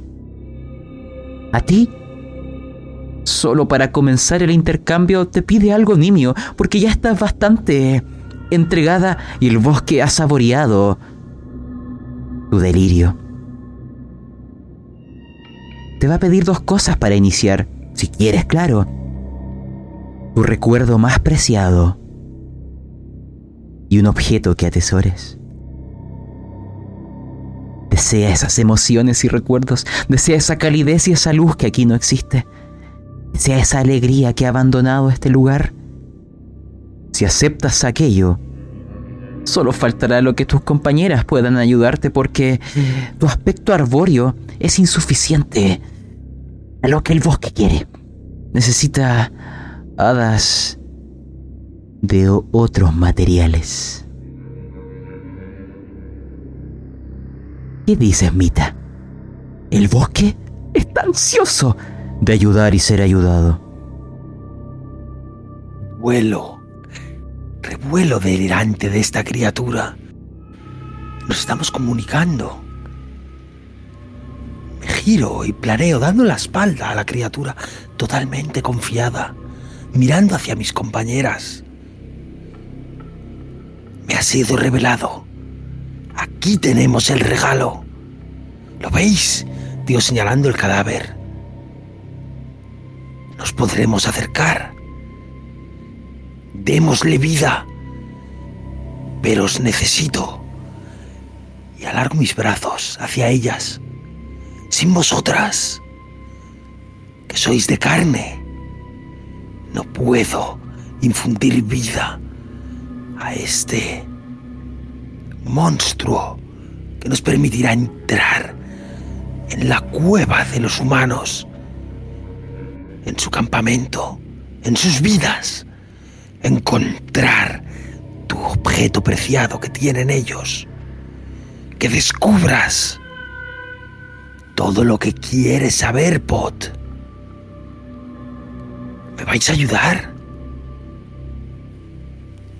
Y me dejo caer hacia atrás volando, me acerco a la criatura, contactando con una de sus trompas. Tiene una especie de trompas que son como espinas, que pincha mi espalda y empieza. Ellas, mis compañeras podrían ver mis ojos en blanco, mis brazos abiertos y mis alas quietas. Estoy entregando mi recuerdo más preciado. Estoy entregando mi primer y único cumpleaños de brote junto a mi hermana. Estoy, es el día en que celebramos que dejamos de estar unidas al, árbol que nos da vida y pasamos a ser hadas. Es el día más feliz de nuestras vidas. Más allá, cuando sales del nido, el miedo, la lucha, la guerra, pero ese día, ese día, aún eres inocente, aún eres feliz y vuelas y te nacen las alas y te desprendes de la madera y notas la libertad sin la preocupación. Y bailamos, bailé junto a mi hermana, flotando en el aire. Una pregunta, Amita. ¿Eso significa que aún la recuerdas? ¿Aún recuerdas a tu hermana? ¿Aún la buscas? ¿O ese recuerdo es devorado, cedido? Solo recuerdo su marcha. Y sé que tengo que buscarla. Sé que es alguien importante, pero ya no sé si es mi hermana mi tía, como dijo Juan, o alguien, alguien que sé que de buscar, que se marchó dándome las manos y no me esperó. Es solo ahora un sentimiento, no un recuerdo más bien, aunque te que tengo una imagen de ella. Lo otro que has de elegir, tú llevas tu arma, la llorosa, y aquella bolsita con semillas del despertar, ambos son objetos muy valiosos Tienes que entregarme uno. ¿Cuál? Voy a soltar aún bloqueada este propio ente con una ramita de espinas va a coger mi bolsita, la bolsita que porto y la va a abrir y las semillas, una de ellas va a caer, naciendo una flor en el suelo tal como cae de esa semilla del despertar, naciendo una flor violácea, una flor violácea que tal como va a nacer en este bosque, va a ser chafada inclementemente por una de las raíces de esta criatura, que ahora tiene la bolsita hecha en hoja de platanero, llena de semillas, aunque hay una menos que ha caído al ser arrancada de mi cinto. Queda ahora saber, Pot, Juan, ¿se someterán a los designios de Mita? ¿O simplemente la dejarán entregar lo que es preciado y seguir vuestro camino? Cuando veo que ese tallo le ha arrebatado sus semillas de las que tanto me ha hablado, y cuando veo que esas espinas la han enganchado y la veo sufrir con los ojos en blanco. Por un momento empatizo con este ser vegetal, con este ser cegado por la madera. Ha visto en la madera de este bosque un aliado cuando no lo es. Así que, rauda, acudo volando, cuchillo en mano, dispuesto a cercenar esas espinas y a recuperar esa bolsa de platanero. De acuerdo, hay una tirada que te pediré por ello. Y tú, Pot, en paralelo, todos serán simultáneos. ¿Qué harás tú?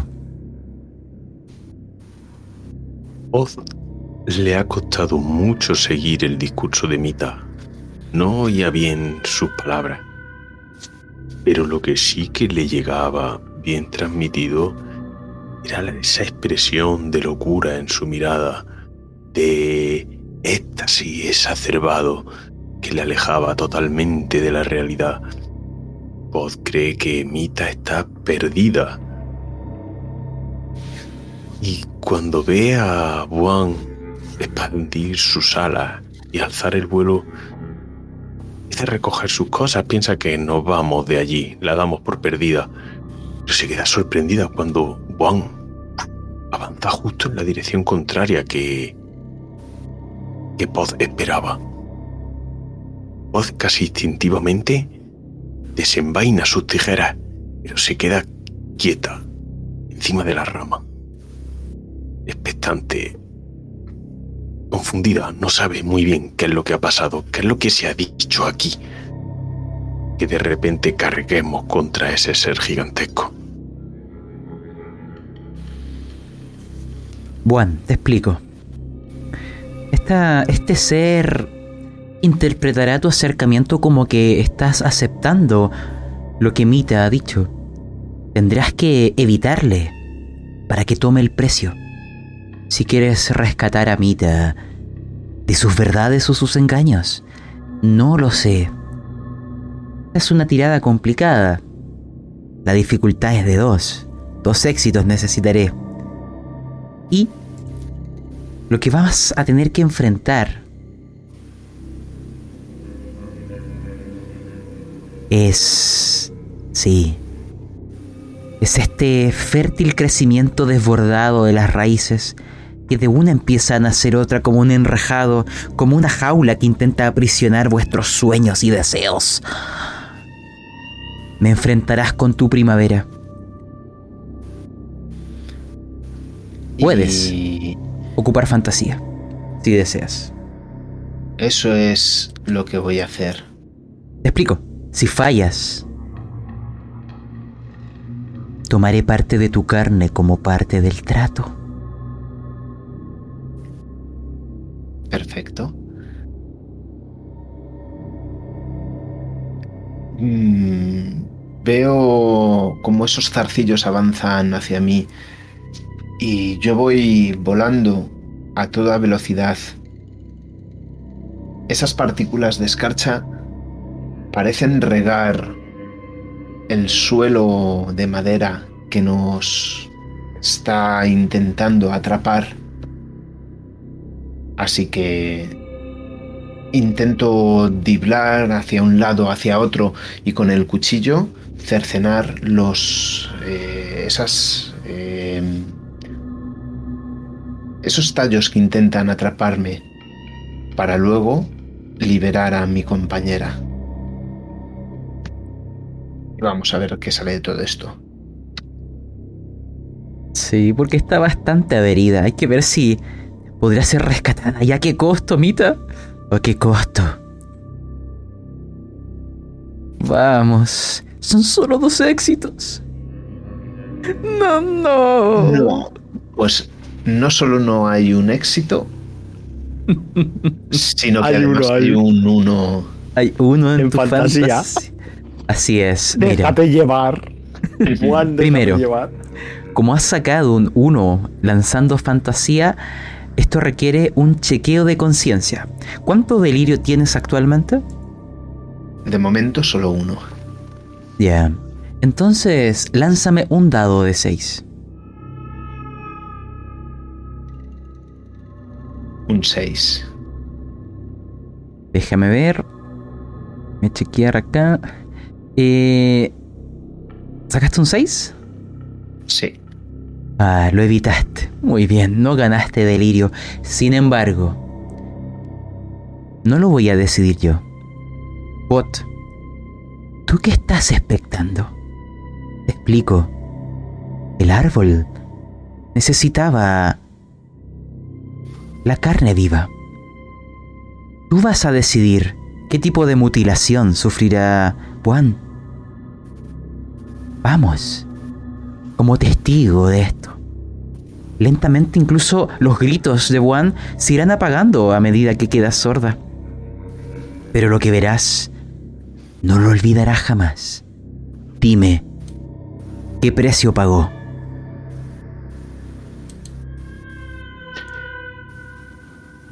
Veo como Buan carga valientemente contra el árbol gigantesco. Veo los cientos de ojos girarse de repente hacia él. Y cuando está cortando las ramas, uno de estos zarcillos, una de estas enredaderas, como si fuese la espiral de, de una vid se le enrosca en la pierna y aprieta tan fuertemente que hasta en la distancia puedo oír como crujen los huesos. Juan profiere un grito que se ahoga en mi sordera cuando la pierna es arrancada de su torso. El bosque lo acepta. Cambiemos un poco la canción.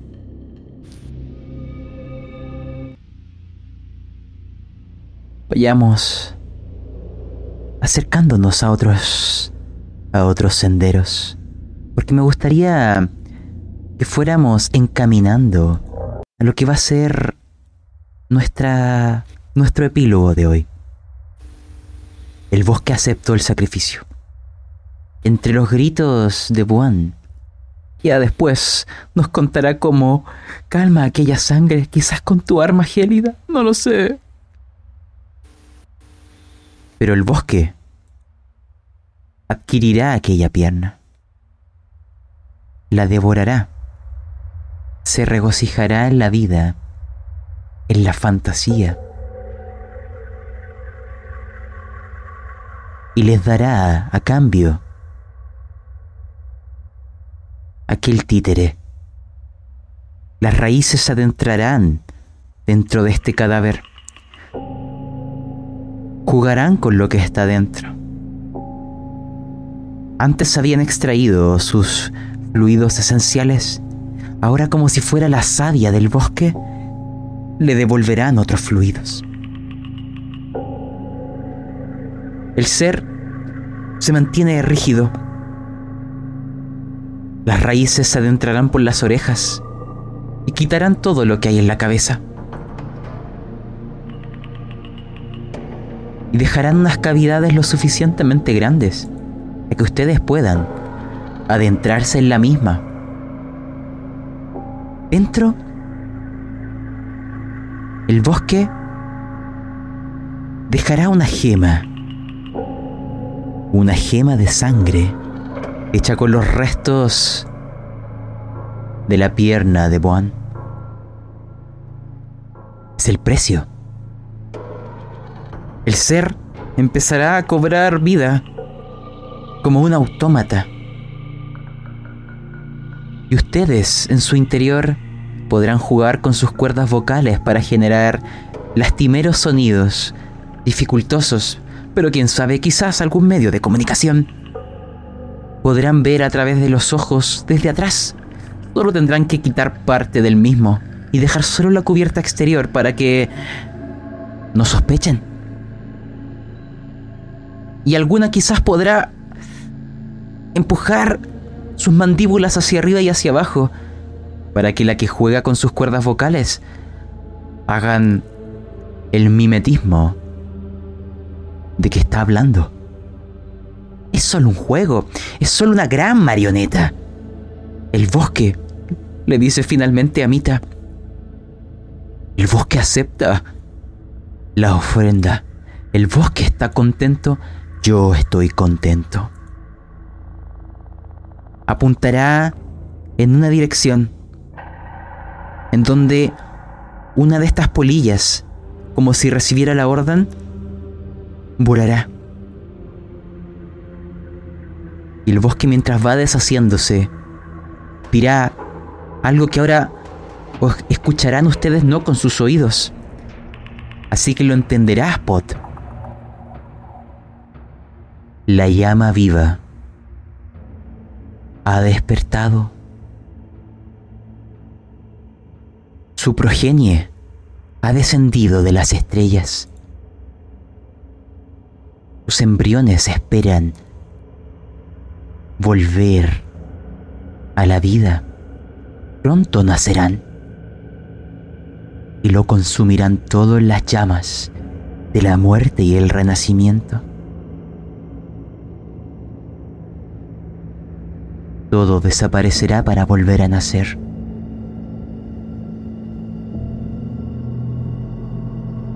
Pueden dejar que eso ocurra o evitarlo. El bosque que ha aceptado se quemará para volver a nacer.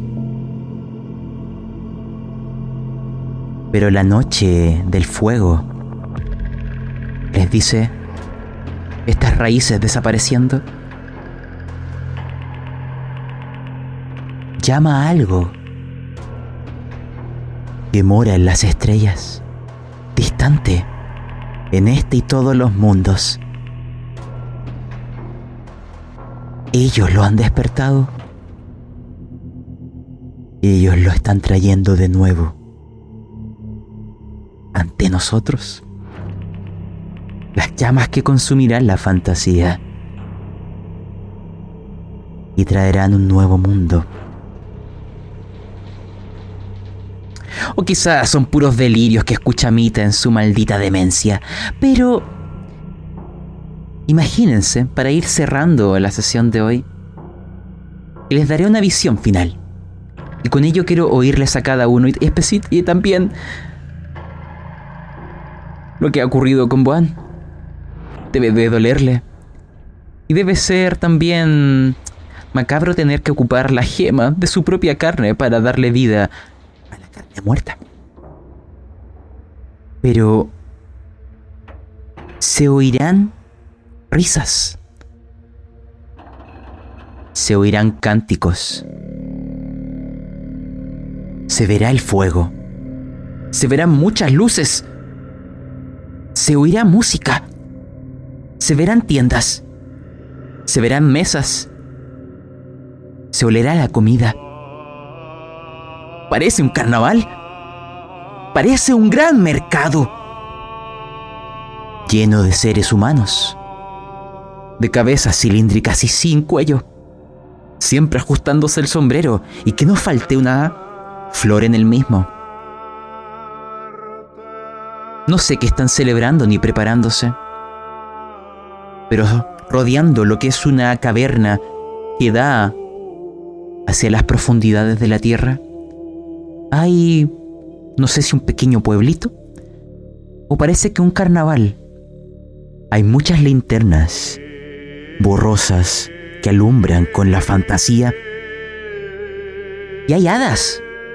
Sí, las veo parecen seguir a estos humanos como si fueran fieles cachorros, quienes las alimentan, con algo que no logro entender bien qué es, que existe y no existe. Las hadas parecen ayudarles.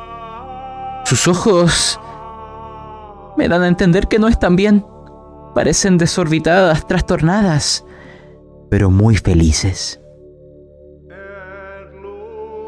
Y también hay antorchas de las verdaderas. Del fuego. Hay una gran fogata en el centro. Y aquí se siente el calor. Y cánticos. Y risas. Porque la noche de Beltaine nos traerá las llamas que cubren el dolor nos traerá las llamas que nos permiten renacer, nos traerá la fantasía que haga los sueños realidad. Nada es imposible. Y ustedes dentro de este cadáver, como si fueran simplemente vuestra marioneta, viendo a través de sus ojos, viendo a través de esa boca muerta que logran abrir empujándola, creo que ahí me den las palabras finales de esta sesión. Vamos a comenzar con la más herida, la mutilada. Juan, dime, ¿qué se siente? ¿Y qué nos quieres dejar para cerrar hoy? Pues con su pierna arrancada, no tuvo más que un breve instante para ver cómo esas gotas de sangre azul empezaban a caer al suelo.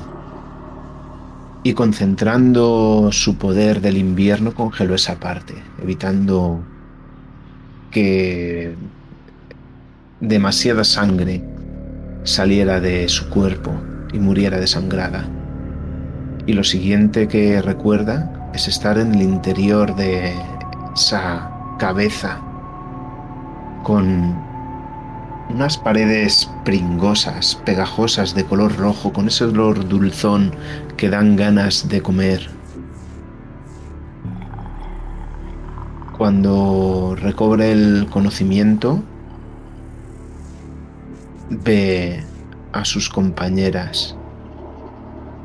Primero a Pod y después a Mita, que puede sentir esa mirada gélida, esa mirada de ira, de odio, pero no dice nada. Simplemente se acerca a esa gema que le llama porque ha sido parte de ella. Pone una mano encima y vemos como una lágrima helada por su mejilla. Antes de seguir, Juan, porque cada uno tendrá que lanzarme esto. Porque la crueldad que están cometiendo con este cuerpo es hoy.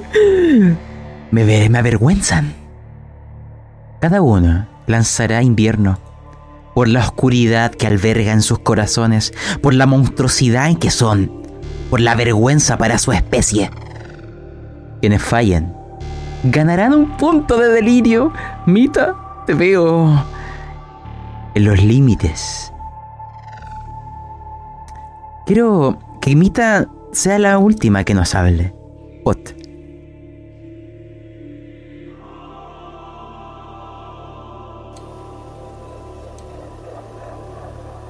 ¿Estás muteado, Pot? Dentro de. Sí, ahora.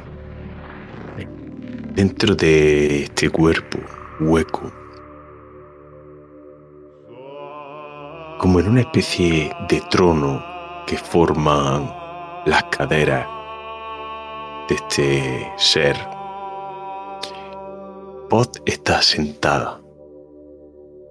Ha tejido con el hilo conexiones con las rodillas, con los tobillos, incluso con parte del cuello. Conectado a sus dedos, tira, levantando una de las piernas, tira, levantando otra, y haciendo que el gigante camine. De vez en cuando coge hilos que hay colgados por encima para mover los brazos. A su lado, sentado, con una figura inexpresiva que no le devuelve la mirada, está el señor Trapillo acomodado justo a su lado. Y afanada podemos ver a Pod como inicia el camino a través del bosque, moviendo a este gigante en su tortuoso caminar y hacia su oscuro destino. Al menos veo que salvaste. No es el mismo destino que Juan, que ganó un punto de delirio. Pero, Mita. Mita. Creo que aún no lanzas. Oh, lo lograste. Danos tus palabras. Podemos ver cuando despierta Juan a su espalda que me he girado el momento justo para ver su mirada de odio y he vuelto a mirar hacia adelante. Nos estamos viendo esas hojas mientras Juan se dirige hacia la gema y no paro de repetir. ¿Lo veis? Tenía razón. Tenía razón. Os lo he dicho. Esto nos llevará. Nos llevará con ellos hacia adentro. Podremos salvar a todas las hadas y acabar con esos humanos. Yo tenía razón. Y la cámara va a atravesarme para darse la vuelta y ver el rostro de este humano y acercarse de nuevo cerca del ojo. Y podremos ver a Mita como si estuviera en uno de esos robots de dibujos animados. Gigantes. Y detrás del ojo el rostro de Mita. Desencajado. Repitiendo. Yo tenía razón. Yo salvaré a las hadas y al bosque. Y destruiré a los humanos. Imagínense, como si nos alejáramos de ese lugar, de esta especie de de mercado, de carnaval, con muchos de estos humanos, de estos seres grandes, que han llegado a reunirse en la noche del fuego, de la fantasía. Hay uno que se nos unirá, que camina con cierta dificultad, pero de momento parece no levantar sospecha. Y detrás de él, y de múltiples direcciones, llegarán otros seres Parecen... Sí, son como pequeñas llamas. De un aspecto casi protolarvario. Empiezan a flotar, como atraídas por los sonidos de la gente o por los cánticos de las mismas. Empezarán a orbitar alrededor de esta gran fogata. Mucha gente aplaudirá y seguirán cantando mientras miran hacia esta cúpula vegetal y sus mentes sueñan con algo que está más allá de las estrellas. Pero por hoy vamos a finalizar aquí, mis queridas hadas, así que ya fuera de sesión, si quieren dejar ahí sus eh, palabras post partida, este es el momento. Yo darte las gracias, me lo estoy pasando súper bien, aunque de quiciao. Se puedo decir que, que, estamos una loca, una coja y una sorda. O sea, esto no, va, no pinta bien. Bueno, yo tengo que decirte que Snatch Dawan va siguiendo tus pasos. ya poco a poco. ¿Qué, cuánta, ¿Cuánto delirio quedaste, Novatic? Eh, dos. Ya. Yo estoy en cuatro, ¿eh? Me queda uno. Yo es que he forzado ahí con. He metido dados de fantasía para forzar un poquito de delirio porque creía que la ocasión lo merecía, claro. Sí, sí.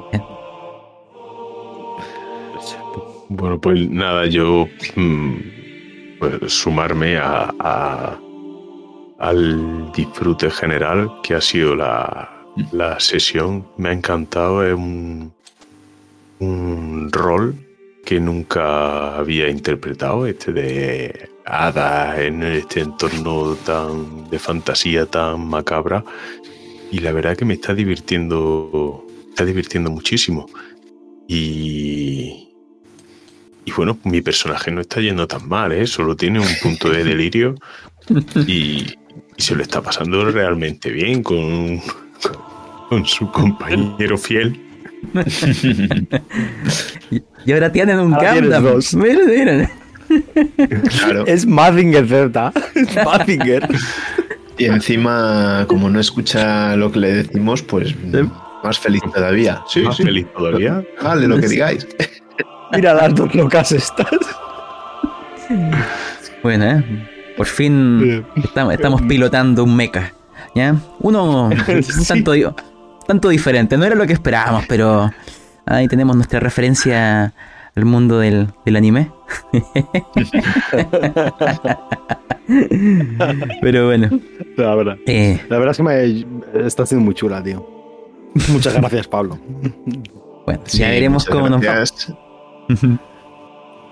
Y Ustedes también. Son 15 días, ¿no? 15 días. Uh, así es. es. El, déjenme ver, estamos a 11, el 25. Eso es. Viernes Bien. 25. Y veremos cómo continúa esta historia y, y la noche del gran fuego. Pero, bueno, muchas gracias por, por la invitación y también por darle vida a estas queridas hadas. Es una que ya está mirando el delirio total, pero no hay problema. No hay problema. Llegar a 5 de delirio hay, hay veces que es como comenzar otro tipo de juego. Uno también entretenido. ya veremos a ver cómo pinta. Buenas noches. Gracias. Muy buenas Muchas noches. gracias. Adiós. Hasta pronto. Chao. Deu.